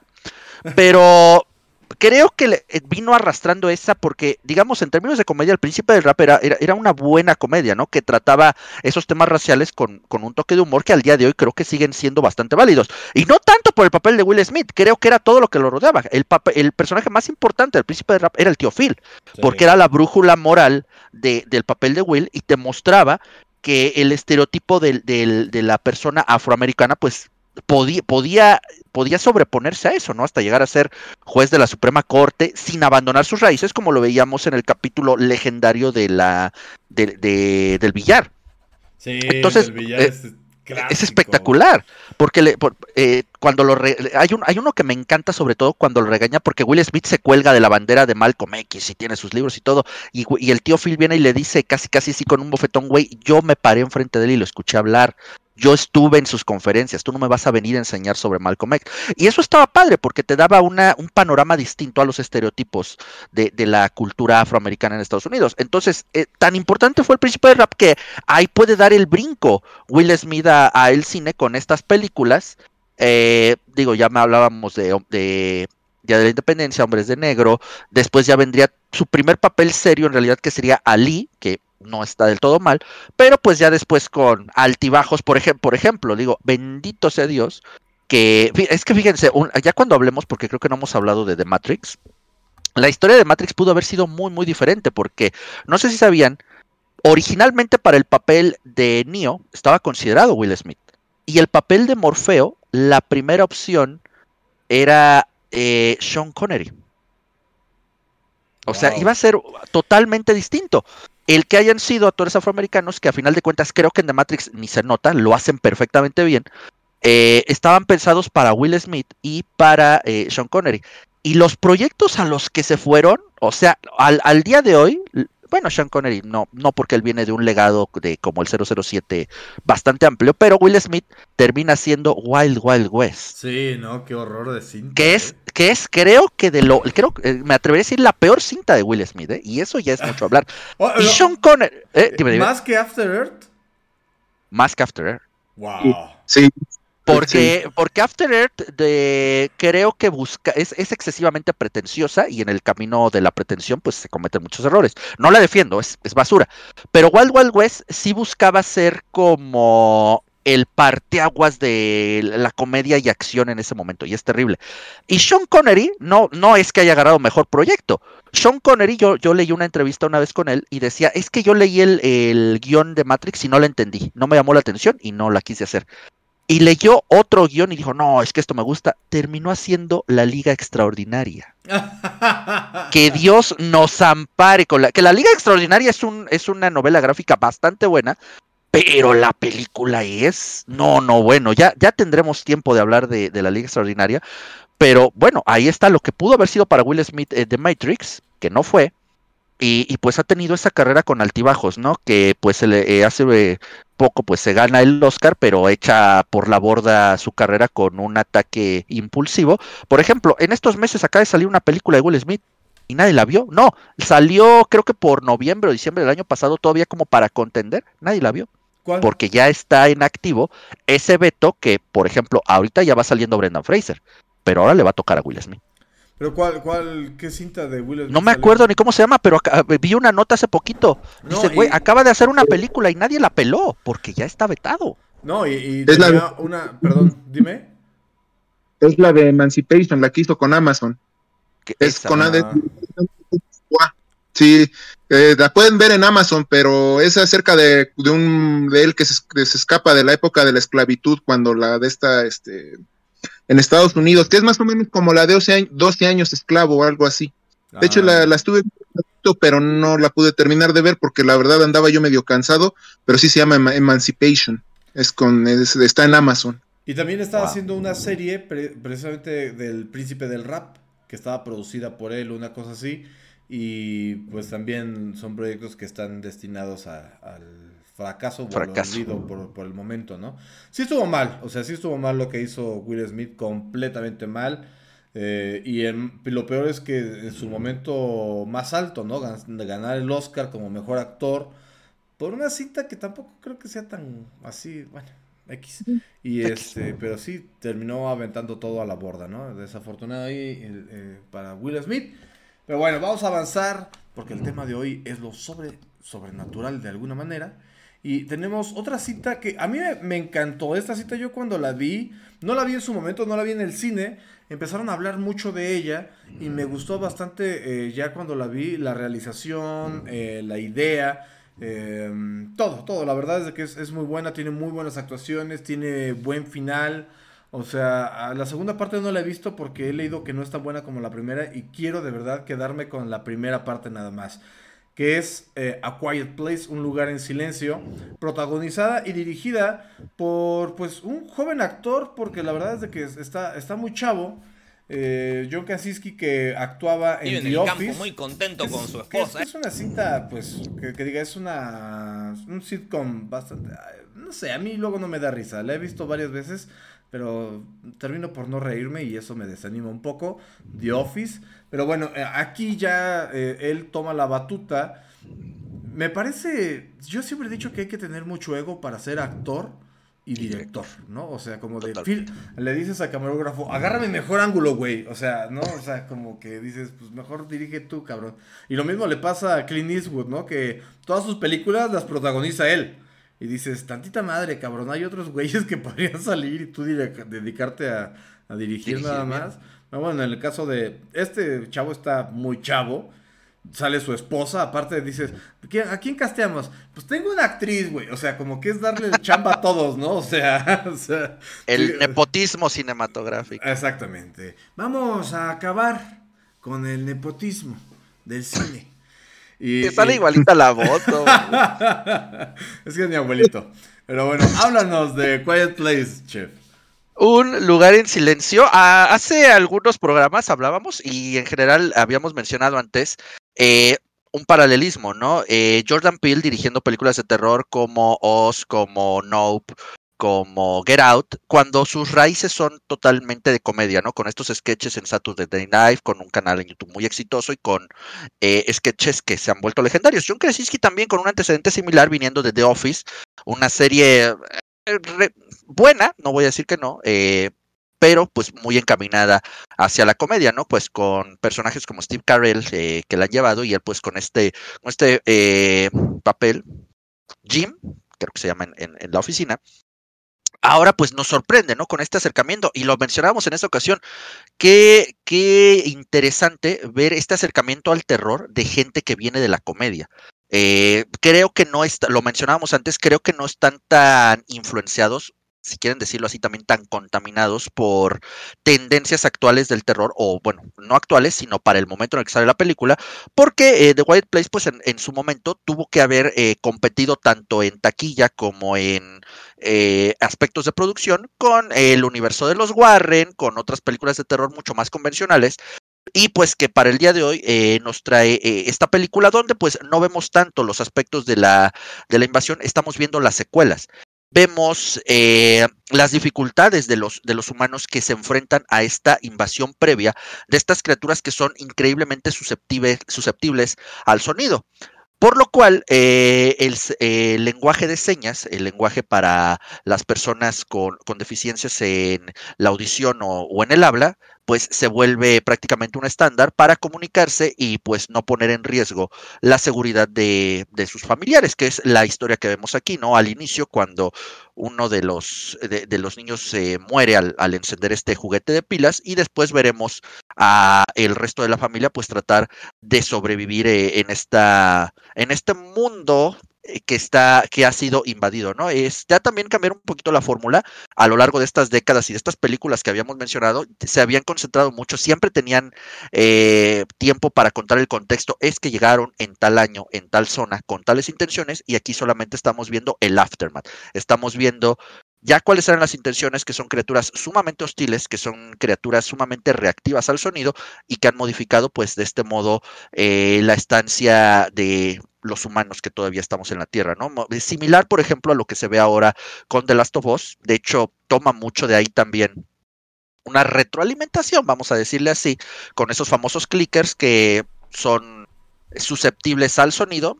En The Last of Us lo manejan muy inteligentemente, de ahí viene el nombre clicker, porque ellos están chocando los, los dientes constantemente para provocar estos eh, ecos eh, y ubicar, ubicar a sus presas, pero pues en Quiet Place también se le da esta notoriedad al sonido y, y una raza de aliens, pues creo que agresiva desde otro frente porque en las otras habíamos visto que la amenaza principal de los alienígenas era la tecnología y aquí estamos viendo Eric que eh, pues los aliens ya son criaturas más bestiales, más brutales con la capacidad eh, extintiva pero desde su biología. Sí, bueno, lo que pasa, yo siento, fíjense que haciendo un pequeño énfasis en el cambio generacional, de hecho ahorita como todos lo pudieron ver, estuvimos hablando de películas eh, extraterrestres o de invasiones de los noventas, ahora estamos ya en, en los 2000, 2010, y yo siento que hay una pequeña cuestión de repetición con las historias. De hecho hay una película, ahorita que volví a ver a Quiet Place, me recordé mucho una película que vi de Chris, Chris Pratt, el Star Lord, que está igual, no me acuerdo en qué plataforma, de hecho es exclusiva de una plataforma, que tiene una historia similar de unas personas que viajan en el tiempo y tienen que destruir a una raza extraterrestre que se parece, o le doy, le pongo una semejanza a los que aparecen en Quiet Place. Y tiene toda la razón el chef. Ahora ya los extraterrestres ya no los manejan como estos seres inteligentes, ahora es como una, como una plaga, ¿no? Que llega del espacio exterior y empieza a atacar a los seres humanos y tal vez te da una, una, posibilidad más poderlos enfrentar al no ser seres inteligentes, pero sí demasiado feroces como lo puede ser un animal salvaje como un león o como un oso. La verdad.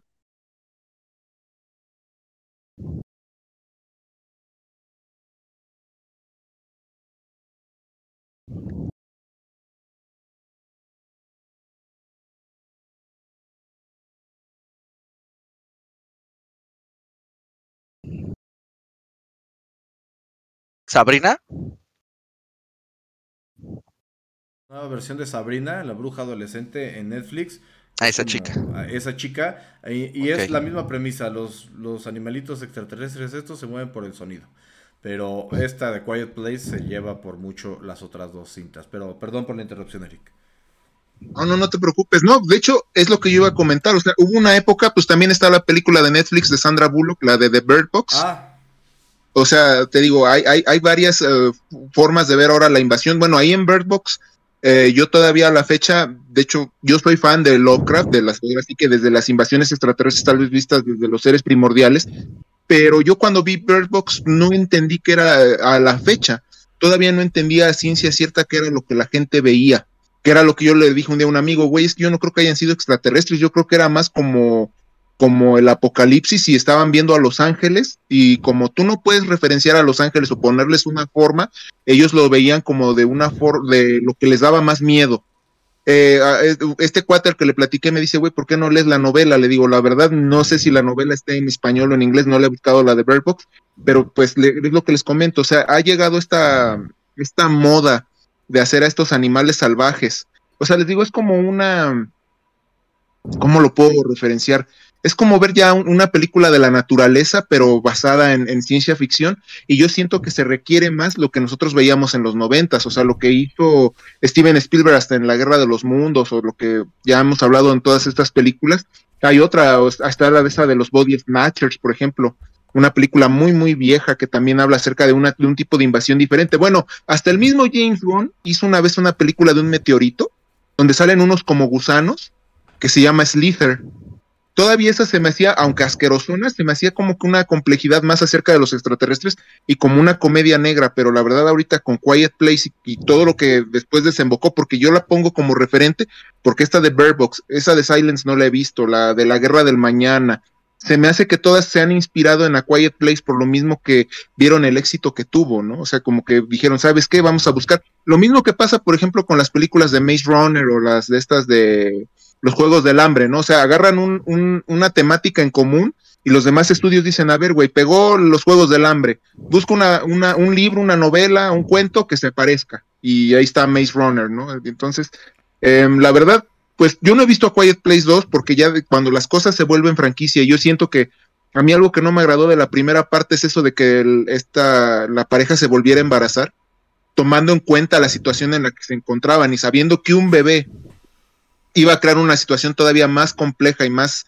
más, este, más horrible por estos monstruos que al, pues, al primer sonido lo iban a detectar y más al bebé, pues sí se me hizo una trama que dije, bueno, estamos hablando de la pérdida, del amor, de que pues el mundo se está acabando y, y, el núcleo familiar como tal, que yo siento que es lo que John Krasinski quiso expresar en su película, ¿no? O sea, darte también lo emotivo, por eso hasta su, su, forma de morir y de despedirse de su hija es de las más emotivas que puedes ver en una película a, través del lenguaje de señas, pero sí yo siento que lo mismo, ¿no? Si hubiera sido una película autoconclusiva, que ya no te dejara eh, un camino hacia más y ahora que creo que van a hacer hasta una serie de televisión, una película precuela y todo eso es donde yo ya digo, bueno, entonces ya quieres sobreexplotar el mismo tema cuando yo siento que la temática como tal no te da para más, pero pues vamos a ver qué sucede. La verdad yo a Quiet Place sí le doy un, pues un 8, o sea, sí cuando la vi en el cine me interesó, me agradó, pero también como hombres de negro digo, pues la debieron haber dejado en una y hubiera estado perfecto. Sí, a lo mejor la precuela, ¿no? Me parece que en la 2 hay escenas de que muestran cómo fue al principio la invasión porque en la 1 no se cuenta nada, ¿no? Y como que todo el tiempo estás de, pues, ¿cómo pasó? O sea, ¿cómo llegaron? O, o, cosas así, porque bien lo dices, o sea, una cosa es que sean extraterrestres como los de Mars Attack, como los de Día de la Independencia, súper inteligentes, y dices, bueno, desarrollaron naves para viajar años luz, y otra cosa es que sean estas bestias este, rabiosas, y dices, ¿y esos güeyes cómo construyeron una, un ovni o qué onda, no? Pero bueno, me, me parece muy interesante porque salvo la, la siguiente cinta, eh, no se ha manejado esta teoría de que la vida viene de un meteorito alienígena, ¿no? O sea, esa es una teoría en la que, pare, parecido a lo que pasa en Prometeo de Ridley Scott, donde pues los ingenieros eh, avientan pedazos de ADN y de así nace la, la vida en la Tierra. Y hay una teoría que dice que pues, la vida no nació espontáneamente, sino que cayó un meteorito y este contenía eh, pues materia primitiva, digamos, de, de, ADN extraterrestre y que pues hay otros extraterrestres en el universo que se parecen mucho a nosotros. Lo cual se me hace muy estúpido, pero bueno. o sea, volviendo a la onda de que todo se tiene... Es lo que, por ejemplo, ahorita que vi a Gohan, me encanta, ¿no? Porque este, un extraterrestre como es en el mundo de Toriyama, pues como nosotros, pero con cola. No, wow, eh. Qué imaginación. o sea, y los otros son verdes con antenitas, pero... Pero bueno, eh, definitivamente Quiet Place es una cita obligada al, al mundo de, de, los extraterrestres, como dice Eric, en esta nueva onda de los 2000. O sea, yo creo que, que, el miedo viene que en los 70s, 80s, pues el miedo era la tecnología. Sí. ¿No? Y ahora el miedo está en la barbarie, en esta onda que no pensamos y que hay mucha gente que solo se reúne porque pues está de moda. Lo comentábamos hace unos días con una noticia de que una chica está demandando a España porque el sistema de salud le permitió hacerse un cambio de sexo y que ella no estaba de acuerdo. Y dices, pues tú fuiste a pedirlo, güey. O sea, no es como que. O sea, piensa mejor las cosas, sobre todo si va. Lo que vas a hacer incluye mutilar tu cuerpo, pero. Bueno, vamos a dejarlo ahí. Vamos a continuar con la última parada porque ya revisamos varios eh, formatos: la comedia, el terror, la ciencia ficción, la acción. Pero definitivamente no se esperan el, siguiente género, que es el erotismo, porque los, los extraterrestres también pueden ser eróticos. Y esta cinta causó mucho furor, porque después de Alien y cosas así, que pues te imaginas, pues es violento, es de acción, nunca te imaginas que la siguiente invasión va a venir acompañado de sensualidad. Especies es la, la, cita que tenemos, que pues yo acabo de descubrir que tiene hasta cuarta parte y la cuarta parte involucra a una mexicana. Está muy raro esta onda, pero bueno, háblanos de especies, chef. Como bien lo dice Stubster, pues ahora caemos en un género que sí tiene parte de ese erotismo, obviamente lo combina con ciencia ficción y un poco de terror porque pues estamos en la década de los 90, película del 95 y mete un poquito todavía esos rasgos, estos sesgos de, de slasher que todavía venían arrastrando de, de películas clásicas de, de, ese tipo, ¿no? Aquí nos presenta una, una primicia también muy interesante. Comienza con una secuencia un tanto extraña donde vemos como en unos laboratorios secretos de Estados Unidos, porque ya ven que todo pasa en Estados Unidos, un científico ordena eh, el exterminio de una pequeña niña que tienen en una cámara de contención a través de pues liberar cierto gas venenoso. ¿Cuál es la sorpresa? Que la niña pues demuestra capacidad de sobrevivir a tal veneno y con una fuerza impresionante eh, escapa de esta cámara de contención, escapando posteriormente eh, en su totalidad del laboratorio y pues llegando a, las calles donde eh, pues nos enteramos que aborda un, un tren para llegar a Los Ángeles. En este trayecto, la niña entrará en una especie de crisálida, como si fuera algún insecto en etapa de, ninfa, y pues de, esta, de este capullo, de esta crisálida, saldrá, emergerá ya como una mujer adulta, que después se nos revelará, es mezcla de ADN alienígena con ADN humano, con la tarea única y exclusiva de reproducirse para eh, a través de esta unión de este híbrido extraterrestre y humano, con humano 100%, pues crear a la siguiente especie que será la que esté en la cima de la cadena evolutiva y de la cadena alimenticia, obviamente para facilitar la invasión de la raza alienígena pura de la cual procede, ¿no? Entonces, otro acercamiento, porque ya hemos hablado, eh, invasión, conquista, pero ahora estamos hablando de otros conceptos, ¿no? Asimilación y reproducción con otras, con otras especies, ¿no? La reproducción interespecies que sabemos, al menos para los, los límites de nuestra biología, pues que es eh, muy, muy, muy complicada, no es para nada viable, pero pues que en este universo eh, ficticio de la saga, como bien lo dice Anubster, porque sí son como cuatro, de la saga de Species, eh, pues es el objetivo primordial de, de, esta raza, pero pues nos habla tal vez algo de lo que no, no nos es tan ajeno tal vez a los fans del cómic porque se asemeja tal vez eh, en otros términos a lo que se ha buscado hacer a través de simbiotes, tal vez como lo es Venom, como lo es Carnage, como lo es la capa de Spawn, eh, de asimilar a otra entidad pues para generar una entidad mucho más poderosa. No, porque tiene presupuesto. O sea, los actores que salen ahí en esta cinta pues no son, digamos, tier S de actores, no son los más conocidos, pero definitivamente sí tuvieron su lugar, o tienen más bien su, lugar en, la filmografía. Tenemos por ahí al mismísimo Doctor Octopus, tenemos a Alfred Molina interpretando este, ahí a uno de los doctores, tenemos a Ben Kingsley, que después lo conoceríamos como el mandarín en la tercera entrega de Iron Man. Tenemos a Michael Madsen, que ustedes pueden recordar por eh, Kill Bill. Tenemos a Forrest Whitaker, que es un gran actor. A mí me gusta mucho su trabajo de él. Eh, a lo mejor no es el actor más conocido o con más protagonismo, pero tiene, tiene buenas cintas. Generalmente es actor secundario. Este, la chica que sale está muy guapa, o sea, definitivamente refleja bien la sensualidad que debía de tener este, este ser extraterrestre. Y bueno, yo recuerdo que la vimos varias veces en tu casa, Eric. ¡Échate la culpa! Y ahorita vas a decir que igual la de Showgirls de Paul Verhoeven, ¿no? También la veíamos ahí en mi casa. Ah, les digo que aquí los chismes se cuentan rápido. ¿A poco sí? Ah, pero bueno, uno cuando la ve de niño, porque sí teníamos como 11, 10 años. Éramos morros, güey yo la verdad sí la vi por la trama, me interesó mucho. ver esta, esta historia tan, tan diferente, tan, tan carnosa, tan, tan llena de diferentes matices, que la verdad a mí me dejó impactado. O sea, hasta, el, hasta la escena del beso de lengüita, que sale hasta por la lengua, sale hasta por la nuca, dije, oye, eso está interesante. O sea, bueno, es una película que cuando todos la vemos, o sea, cuando, cuando la vimos de chamacos, pues la veía uno, pues sí, por el morbo, pero ya viéndola ahora sí ya más grande, como dice el chef, ¿no? O sea, ya hay una cuestión más de, de lo que es como la naturaleza de una mantis.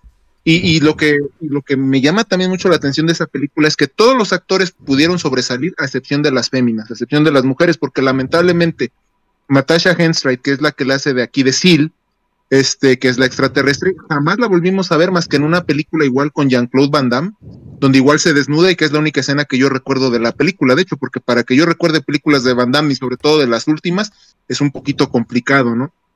Mm, parece una película de serie B, pero al final el, casting en sí no lo asemeja. O sea, los nombres que acaba de decir Nubster es este, es, es, en verdad importante, ¿no? Y conforme fueron pasando las secuelas, pues fue perdiendo calidad, ¿no? De hecho, todo inicia con una idea también del creador de Alien. H.R. Giger es el que hace el, diseño de, de Seal, basándose en sus libros de Necronomicon. Él de ahí le vende la idea al estudio, al director y al guionista, que ahorita no recuerdo sus nombres, y de ahí se hace la película de especies. Es, en verdad, sí, yo siento que es de, esa, y, acabo de mencionar una película que espero que en algún momento hablemos de ese director, Paul Verhoeven, porque creo que los, a mediados de los noventas, muchos, muchos cineastas, no solo en la ciencia ficción, sino también en el drama, intentaron sexualizar mucho sus películas, ¿no? O sea, ya hablamos hace ocho días de Requiem por un sueño que tal vez no está tan sexualizada, pero hubo una película muy parecida que se llamaba Kids, que no recuerdo aquí cómo perdidas. Ajá, Ándale, esa. Y había otra película, les digo, Showgirls, estaba este, varias películas que. que o sea, más, con Demi Moore. Ah, Street. Terrible, sí, no. Está horrible esa cinta. ¿Y cuánto le pagaron nada más por mostrar los senos? sé creo que le pagaron 12 millones de dólares nada más por andar en toples, ¿no? O sea, pero es que en verdad, a mediados de los 90 hubo esta segregación de, yo no sé si era por Harvey Weinstein o por algunos otros productores ahí medio famosos, pero que empezaron a soltar esta, onda sexual, que por eso ahora tal vez, si, ustedes no dicen, oye, estuvo mal que niños de 10, 11 años vieran la película de especies o la de Showgirls cuando teníamos 11 años, pues yo les puedo decir que no, porque al final logras entender un poco más y ahora a la época pues ya no te asustas, ¿no? Que es ahora muchos de la generación de cristal están haciendo. Ahora es más difícil ver una película con un desnudo o con, o con escenas sexuales porque en verdad ya la gente trata de ofenderse por, por todo, ¿no? O, hacen escándalo por cuestiones que, que, son tan básicas que la verdad las personas pues, pues están cerrando cada vez más y los cineastas ya no se les permite eh, ejemplificar muchas cosas en, dentro, de, dentro del celuloide. Es por eso que los noventas tienen esta magia que yo les digo, o sea, no, no, nunca voy a comparar un lugar en silencio con esta película, por ejemplo, o sea, porque tienes otros recuerdos, tienes otra, otra mentalidad. En verdad, los cineastas te mostraban entre sus carencias o entre sus habilidades, demostraban que, tenían una historia que contar. Yo, yo, Entonces, yo, perdón, Eric, yo, yo, por ejemplo, tengo un problema con los desnudos innecesarios en el cine. O sea, por ejemplo, eh, eh, hablamos de esta cinta que tiene un claro carácter sensual o sexual. Sexual, lo podemos decir, ¿no? Porque pues el, extraterrestre... Procrear. Procrear, sí, lo que buscaba era la procreación y pues tiene que haber eh, un cortejo por parte de... En este caso era ella la que cortejaba. me dice mi, mujer, siempre lo ha dicho y tiene mucha razón, para la mujer es muy fácil cortejar, o sea, le das un besito, un suspiro, una mirada coqueta a un hombre y ya estaba veando y ¿no? Lo, lo, ella lo ocupaba. Y digo, pues hasta cierto punto se justifica el desnudo de ella en esta cinta. Se puede, eh, o sea, hay tomas con las que podrías eh, dar a entender que está desnuda sin mostrarla desnuda. El caso más específico de un desnudo innecesario en una película es Titanic. Es completamente innecesario que, que, la muestres desnuda. O sea, la puedes mostrar de espaldas, con la espalda desnuda, y asumes que el frente está descubierto también, sin tener que mostrarla desnuda, lo cual hasta le hubiera convenido a James Cameron porque su cinta no hubiera sido clasificada como para mayor de 15 años y cualquier niño la puede ver sin problemas de que su papá diga, ay, no la veas, no la veas porque contiene un desnudo. O sea, ¿no? Entonces, lo dices, lo dice Eric ahorita, pues sí, eh, hay pocas películas ya que muestran desnudos de alguna actriz, sobre todo porque muchos decían, la mujer muestra del torso para arriba desnudo y pues ya sube la clasificación, pero si un hombre lo hace, pues no sube la clasificación, ¿no? Entonces trataron como que de igualar la, la situación ahí, pero pues es que la verdad se usaba innecesariamente y lo sigo afirmando, de verdad que creo que hay desnudos innecesarios en el, en el cine, muchísimos. Sí, sí, eso es totalmente cierto. Y sí corresponde, como tú dices, ¿no? Creo que esas tendencias eh, que buscan generar una, una, publicidad extra a la que ya tienen, ¿no? O sea, a través del morbo, a través de, eh, ay, o el primer desnudo, o tal. Por, recordemos, ¿no? Eh, mencionábamos el caso de, de Striptease, y el tráiler no te decía nada, nada de qué se trataba de la película. Solamente mostraba las escenas previas a que Demi Moore se quitara la ropa. Nada más. Es que si te mostraba de qué se trataba la película, nadie lo hubiera ido a ver. Bueno, tan mala es que sale Eduardo Yáñez, imagínate, el del meme de la cache, del de No me falta respeto, él sale ahí, casi casi de extra. Es creo que su logro en la vida el haber salido en esa película. Sí, es malísimo. Eh, por aquí nos menciona el amigo eh, Adicto Bajos Instintos, también es una gran película basada en el erotismo. ¿no? Igual es una mantis religiosa, el papel ahí es de esta... ¿qué? ¿Cómo? Ah, se me fue el nombre. Sharon Stone. Ah, Sharon Stone, que muy guapa ella, ¿eh? Muy, muy guapa. Que, que tiene una cinta vaquera al lado de Leonardo DiCaprio y de, este, no sé si la ubican. Ah, la de la, este, sí. Uh, la... ¿Cómo, Eric? Rápida y mortal. Rápida pero y mortal. En, pero en, se llama The Quick, en, en, en, inglés se llama The Quick and the Dead, creo. Algo así. Rápida y mortal, sí, es cierto. Sí, sí, sí, ya esa, esa, esa, con Russell Crowe, un muy delgado Russell Crowe. También, es, es, me gusta mucho esa cinta, ¿eh? está, está entretenida. Pero bueno, definitivamente el tema extraterrestre es un tema que pues visita mucho la, el, la mente colectiva, ¿no? Tiene, o sea, de, se dice que aquí en Hidalgo, los atlantes, que son figuras que hacían los toltecas en, en sus pirámides, Dice que al lado, y yo la vi, ¿eh? Yo una vez fui a los Atlantes de Tula y portan como una pistola y dicen que era una pistola extraterrestre. También hay un mito de que los mayas pues recibieron conocimiento a, eh, a extraterrestre y que por eso eran tan buenos astrónomos y que finalmente cuando llegó la conquista ellos desaparecieron. No hay muchos rastros de los últimos mayas y dicen que finalmente los extraterrestres vinieron por ellos y los abdujeron como diciendo, ay, mire, ya ni se peleen con estos güeyes primitivos españoles. Vámonos de aquí. Recuerden que los, los españoles son enemigos. No, es que tú debes de ser el, el doble oficial, no manches. Te sale, te sale mejor que el cuando lo imitaba el Tata, creo, no sé quién. Pero le meto un poquito más de velocidad, porque si hablo a su ritmo normal, no, vamos a llevar no, aquí las horas. No acabamos nunca. Sí. Fíjate que voy a contar, y ¿ustedes tienen experiencias eh, paranormales? ¿Han visto ovnis? ¿Tú, Chef Eric, han visto un ovni? Yo, eh, como tal, sí, eso hace muchos años, pero pues bueno, queda en el campo de lo de la incertidumbre, no sé qué era, obviamente digo, si no sé qué era, pues era un objeto conocido, porque fíjate ahora que mencionabas, digo, tú ya tuviste la oportunidad de visitar aquí Nubster, pero bueno, yo claro, vivo sí. relativamente cerca eh, de lo que es el Cerro de la Estrella en la delegación Iztapalapa. Entonces es un sitio en el que se cuentan muchas cosas. En el Cerro de la Estrella pasa de todo, o sea, no, no, dudo que alguien un día me llegue a contar que es sucursal del Atlántida, algo así, pero que se aparecen fantasmas, que la llorona. Y entre todas estas leyendas, pues también están la de los famosos ovnis que se aparecen cerca, porque en la mera punta del Cerro de la Estrella hay unos vestigios de, una pirámide, que es una, ese sí es una, un vestigio prehispánico muy, muy importante para las culturas anteriores, porque ahí se originaba la, la ceremonia del fuego nuevo. Eh, y pues bueno, se le han dado, se le han querido atribuir muchas cosas. Yo de niño sí llegué a ver, porque pues aquí de, de su casa, que es la casa de ustedes, eh, se llega a ver el cero de la estrella y se veían, se veían luces, ¿no? Entonces, pues con mi hermano grande, pues lo estábamos viendo y güey, son ovnis. Y yo recuerdo que esa noche sí me dormí así de, no, no, es que ya empezó la invasión, ya, ya están entre nosotros, ya. Me paré, me fui a la primaria el otro día y no pasó nada, y ya dije, pinches extraterrestres ni hicieron nada. Nada más vinieron a alborotar aquí. Ajá, sí. Exacto. ¿Tú, Eric, has, has, visto, has tenido algún encuentro cercano, al menos del primer tipo? Pues sí, la verdad es que sí. Fíjate que ahorita ya que vamos a hablar ya de temas más personales, que es como siempre lo hacemos al final de, del podcast, Eh, fíjate que yo cuando fui adolescente, sí, yo recuerdo una vez que me subí aquí, bueno, Noobster conoce la casa donde, la casa de todos ustedes, donde aquí, ya es una muy vieja, de hecho, ahorita tenemos un problema, un problema toda la familia aquí, que si ahorita me da tiempo les platico rápido, porque sí es un problema actual y que la verdad a mí ya me tiene muy sacado de onda, pero cuando yo fui joven, recuerdo haber visto dos luces peleándose arriba del cielo. O sea, es algo que yo, o sea, yo veía dos luces como aquí estamos en Pachuca, hay un cerro donde está un Cristo. Pero yo clarito veía a dos como si estuvieran danzando no, o, chocando entre ellas. Cuando yo le platiqué esto a un tío, me decía que esos no eran extraterrestres, que esas más bien eran brujas.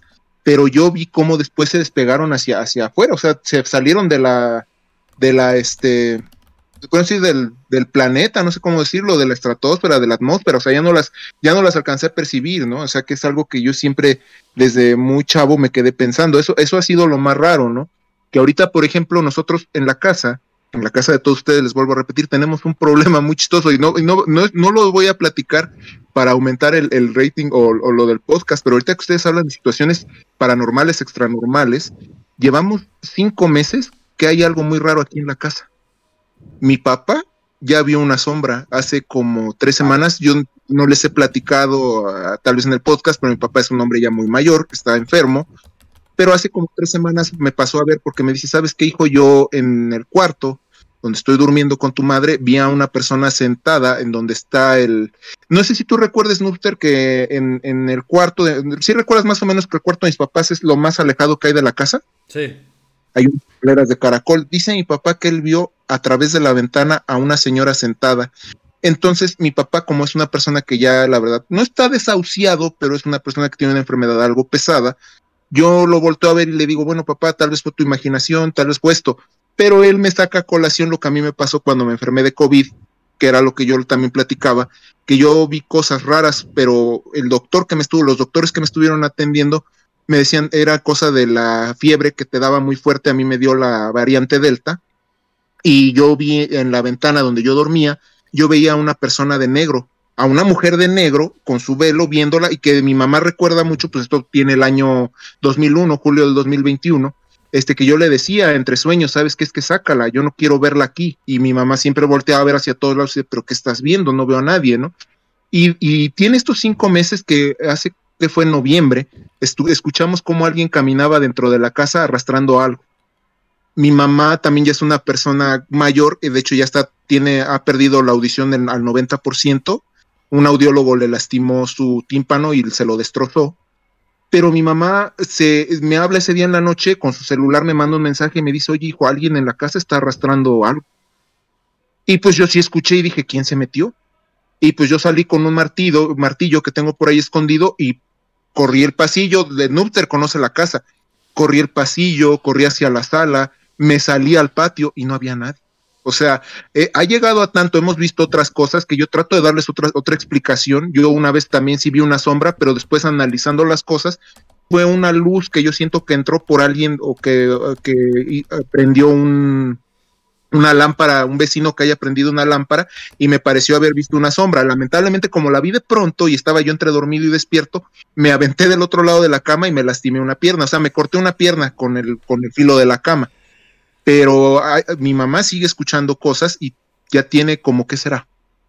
La semana pasada vino un padre a bendecir la casa, porque mi mamá y mi papá me aseguran yo a la fecha todavía no lo tengo así al, al 100% todo conjuntado, que hay alguien aquí.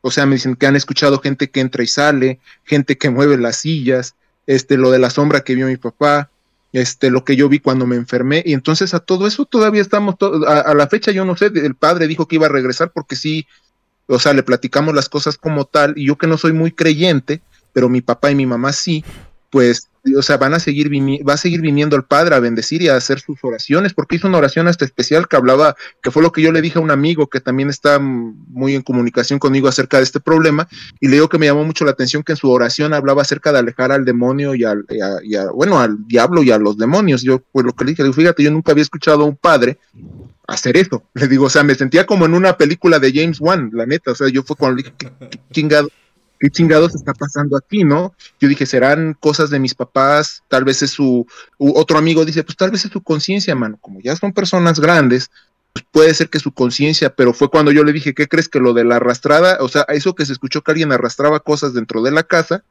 eso sí lo escuché. O sea, lo escuchamos los tres. Y por ahí mi amigo Marco, que tal vez, eh, bueno, que Nuxer lo conoce, él dice que cuando estuvo aquí en la casa, él también vio esa sombra, cuando teníamos dos. Entonces, de lo que le digo, que me lo dice 20, o sea, que dice que sí me lo comentó en ese momento, pero ahorita tiene el año pasado de todo lo que está pasando que me lo volvió a comentar. Entonces, hay cosas que no sabemos, o sea, en verdad, aunque estamos hablando de extraterrestres, pues no sabemos qué hay en este mundo, fantasmas, demonios, extraterrestres, en verdad. Pues nuestra mente tal vez no está todavía lo suficientemente familiarizada o madura para conocer todo lo que conlleva la realidad. Yo lo veo así. No sé ustedes qué opinen, amigos.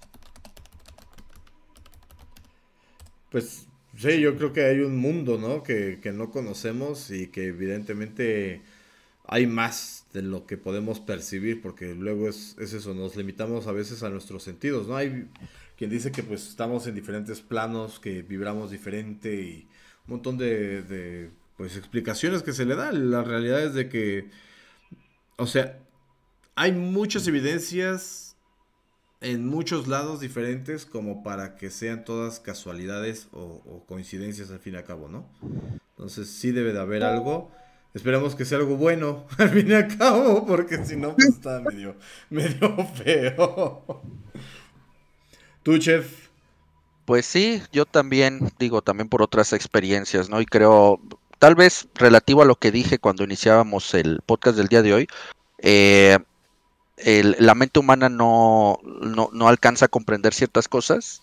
Eh, y vuelvo a lo mismo, creo que esa parte paranormal, muy contaminada eh, por creencias religiosas, por supersticiones y por folclore que a veces la lleva por otro lado, pero que a final de cuentas son cosas que, sigue, que seguimos sin comprender y que pues a registros de manifestaciones de ese tipo hay y ha habido eh, por montones, pero pues que a veces se desvirtúan cuando se vuelven eh, se termina convirtiendo en un teléfono descompuesto, ¿no?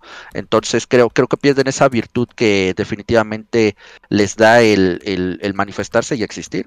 Entonces, pues les digo, sí, yo, yo creo también, pero pues no me dejo llevar tanto por, digo, si ahora sale a decir cierto viejito lojo que haya luces en el tren Maya, o sea, ese es el tipo de desvirtuar las cosas que tienen una, una existencia y que al no conocerla a nosotros, pues viene y dice que hay aluches, que Dios nos libre. Ay, bueno. Fíjate que, yo, yo quería contarles una anécdota que me parece muy mm, chistosa. Porque pues una vez estaba yo platicando con, de los extraterrestres con un amigo, eh, Charlie, que nos está viendo, y me platicaba de que él de niño vio un ovni que bajaba en una cancha de, de fútbol Oh, que hacía una atmósfera así como de vacío y todo. Y dije, bueno, pues es, es su relato, o sea, no dudo que sea verdad, pero he oído varios relatos, mi papá también me cuenta mucho de, de, los extraterrestres. Y dije, bueno, ahí, ahí está, ¿no? Es una experiencia más. Y yo hubo una etapa donde iba yo a comer a una comida económica y ponían ahí programas de concursos y un día me tardé de más y empezó Patti Chapoy. Y Patti Chapoy empezó a contar una historia de extraterrestres, lo cual se me hizo súper extraño, pero más extraño se me hizo que la historia machaba completamente con la de mi cuate.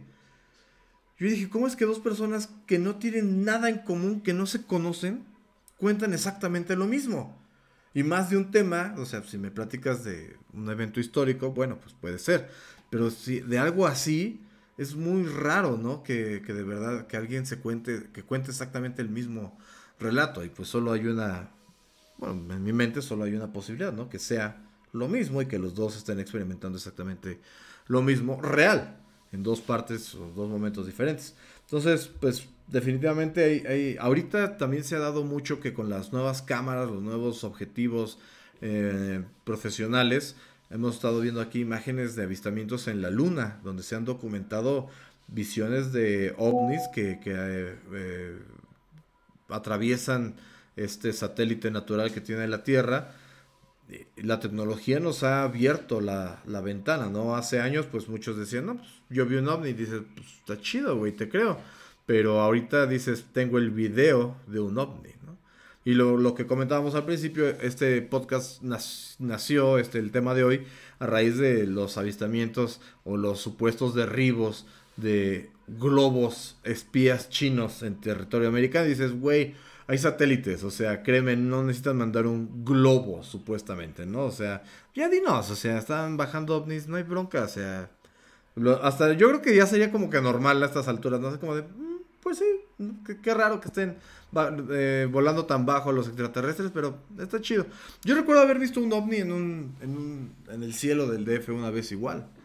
O sea, es, es Estamos tan acostumbrados de alguna manera a no ver el cielo que cuando lo vemos y vemos cosas, es... No, hay, mucho que ver en el, en, el, cielo.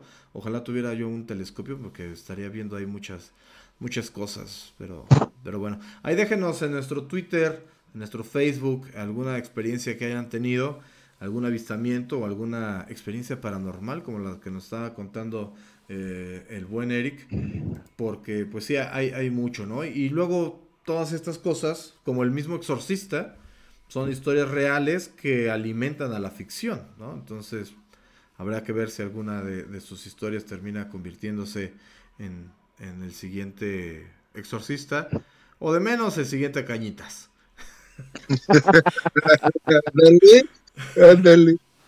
Sí. Pero bueno, oye, estaría, Eric, ¿sabes qué estaría bien canijo, güey? Que pusieras tu cámara en horizontal y que alguien algún día diga, no mames, pasó alguien atrás de ti, güey. Ahí sí me daría mm. mucho miedo, porque ahorita como lo tienes en formato vertical, pues tú ocupas mucha parte de la cámara, pero si la pusieras de ese lado y alguien dice, alguien pasó por atrás, sí me da algo, güey. Espero traer una vacinica cerca porque... Y más a ti, digo, yo me espanto, pero pues tú te espantarías más. Un amigo me recomendó una, este, porque te digo que hay un amigo que está muy metido en esto porque él quiere saber qué está pasando, este, una aplicación de movimiento para el celular. Ándale. Dice, el celular se prende cuando detecta un movimiento, porque le dije lo de lo que yo escuché, ¿no? Porque te digo que mis papás me dicen que ya también se escuchó este que alguien movía las sillas. De hecho, te digo, pasan cosas muy raras que el padre cuando platicó conmigo, como mis padres, papás ya están grandes, si yo les pudiera platicar, este, eh, o sea, en, en, algún momento llegó hasta la palabra maldición, o sea, como que alguien había maldecido la casa. Que fue cuando yo le empecé a explicar al padre, le digo, mire padre, yo le voy a platicar en buena onda. Yo puedo creer en lo que usted me diga, porque al final yo respeto a todas las personas, o sea, si usted me dice que existe este un enanito, este o, no sé, lo que usted guste y mande. Eh, se lo voy a creer, al final cada quien tiene derecho a expresar sus sentimientos, pero eso ya como las maldiciones, el satanismo, le digo, por ejemplo, mi papá ese día se acerca conmigo y me dice que a él tal vez lo están, lo están maldiciendo las personas a las que él le hizo daño cuando fue joven. Eh, ahí fue donde también mi amigo dice, bueno, algo que yo tengo entendido es que cuando tú haces mucho mal en la, en la, vida, el karma o varias cuestiones te lo terminan cobrando. Y vamos a ponerlo así, vamos a suponer que alguien te mande algo negativo. Este, por ejemplo, y fue lo que yo le dije, ¿sabe qué, padre? Tiene toda la razón. Hace como cinco meses encontré un pollo decapitado aquí afuera. Le digo, no sé si sea eso, no sé si tenga algo que ver con eso, pero era un pollo decapitado sin sangre. O sea, eh, alguien lo decapitó le sacó toda la sangre y lo dejaron envuelto en algo. Yo no lo agarré. ¿Cómo me di cuenta que era un pollo? Porque se vio inmediatamente el cuello, que donde iba la cresta, y ya no tenía la cabeza. O sea, le dejaron el cuello como de fuera. Entonces yo eso lo platico con mi papá y le digo, mira, pues pasó esto ese día, creo que era octubre. Era octubre más o menos. Entonces yo no sé si tenga algo que ver por ahí, porque eso que él me platica de las sombras, mi mamá escuchando lo de las sillas, Luego, este, resultó que un día que yo no estaba, dicen que se movieron unos botes de pintura que, por cierto, yo los intenté mover y están pesadísimos. Pero oh, yo lo, lo único que he escuchado es lo del arrastre de las cosas. Que es ahí donde también mi amigo me lo dijo, güey, si alcanzas a captar algún día con la, con la de esta app que te estoy dando, güey, lo subes a, a tu, ya sea al podcast donde estás, o lo subes a un canal, o lo subes a algún lugar, porque la verdad, pues es, una, es una evidencia que no puedes dejar pasar. O sea, si en verdad hay algo ahí, pues tienes que, tienes que ver qué es lo que está pasando. Entonces, pues ahí sigo en esto. O sea, yo hasta la fecha solo me ha pasado eso que me pasó con el COVID y lo que escuché de la algo que estaban arrastrando por toda la casa. Que fue, o sea, yo no me levanté rápido porque pensé, dije, o es mi mamá queriéndose hacer un té, o es mi papá queriendo ir al sanitario. Entonces, por eso, hasta que mi mamá me manda su mensaje de texto y me dice, oye, ¿escuchaste que alguien estaba adentro o que alguien estaba moviendo o como arrastrando unas bolsas? Y le digo, ah, entonces no eran ustedes. porque yo no pensé en fantasma. Yo pensé exactamente, alguien se metió a la casa. Pero pues no, me salí, les digo, me salí a todos lados y no había nadie. Entonces, pues quién sabe, o sea, yo la verdad no puedo negar ni, ni, aceptar que existan los fantasmas. Yo, yo viví muchas cosas en casa de mi amigo Marco, por ejemplo. ¿Tú nunca alcanzaste a ir a la casa de Marco, Nobster? ¿Alguna vez? Sí te platicó la historia del niño que se murió ahí enfrente en un, en un, en un árbol que había en San Javier, que hasta tenía una cruz ahí porque el niño salió disparado del coche. No. pues En, su casa de Marco, ahí sí pasaban cosas bien densas. O sea, hubo un día, y, lástima, o sea, si algún día puedes platicar conmigo por WhatsApp o por donde tú quieras, te platico unas historias sobre todos sus hermanitos, una vez un, ente lo intentó asfixiar a uno de sus hermanos.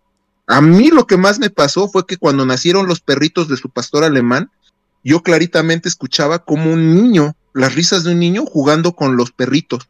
Y la perrita Maxi, ládrele, ládrele algo. Y cuando bajaron eh, Iván y Marco a ver, no había nadie. Eso fue a mí lo más denso que me pasó. O también un día que yo nunca vi quién aventó un jabón que estaba en el baño. Ah, Estaba yo lavándome las manos y clarito vi como un jabón salió volando y pegó contra la marquesina del, del, del pues donde está la bañera, ya ven que hay marquesinas que, que no, no son la típica toalla que pones para que no se vea cuando te estás bañando. Es que no sé cómo se le diga a eso. Yo le digo marquesina, pero es la que abres y cierras para meterte a la bañera.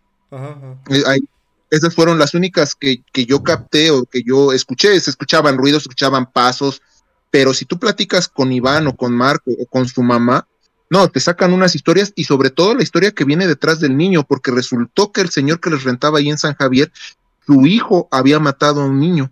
No. O sea, por eso es que la historia se fue tergiversando cada vez más, que yo siempre decía, bueno, ¿qué, fantasma es el del niño que se, porque en verdad en el, en el árbol, que ahorita ya lo quitaron porque ahora ahí donde era su casa es un Scotiabank, este, había una cruz, había una cruz y eso que platican del niño que hasta salió en el Sol de Hidalgo, aquí en Pachuca, o sea, de que el niño había ido a una colonia, creo que fue a la Plutarco, o voy a investigar bien en qué colonia fue, secuestró a un niño porque el chavo tenía un problema mental, lo le hizo cosas malas y lo terminó este asesinando, o sea, por eso te digo que son de estas historias que yo desde, desde niño pues siempre me quedo así fascinado, ¿no? Digo, quién sabe qué será o, qué, qué, qué, cuestiones son, pero si, si pudieras tú platicar con ellos, en verdad sí te platican unas cosas que están, pero bien pesadas.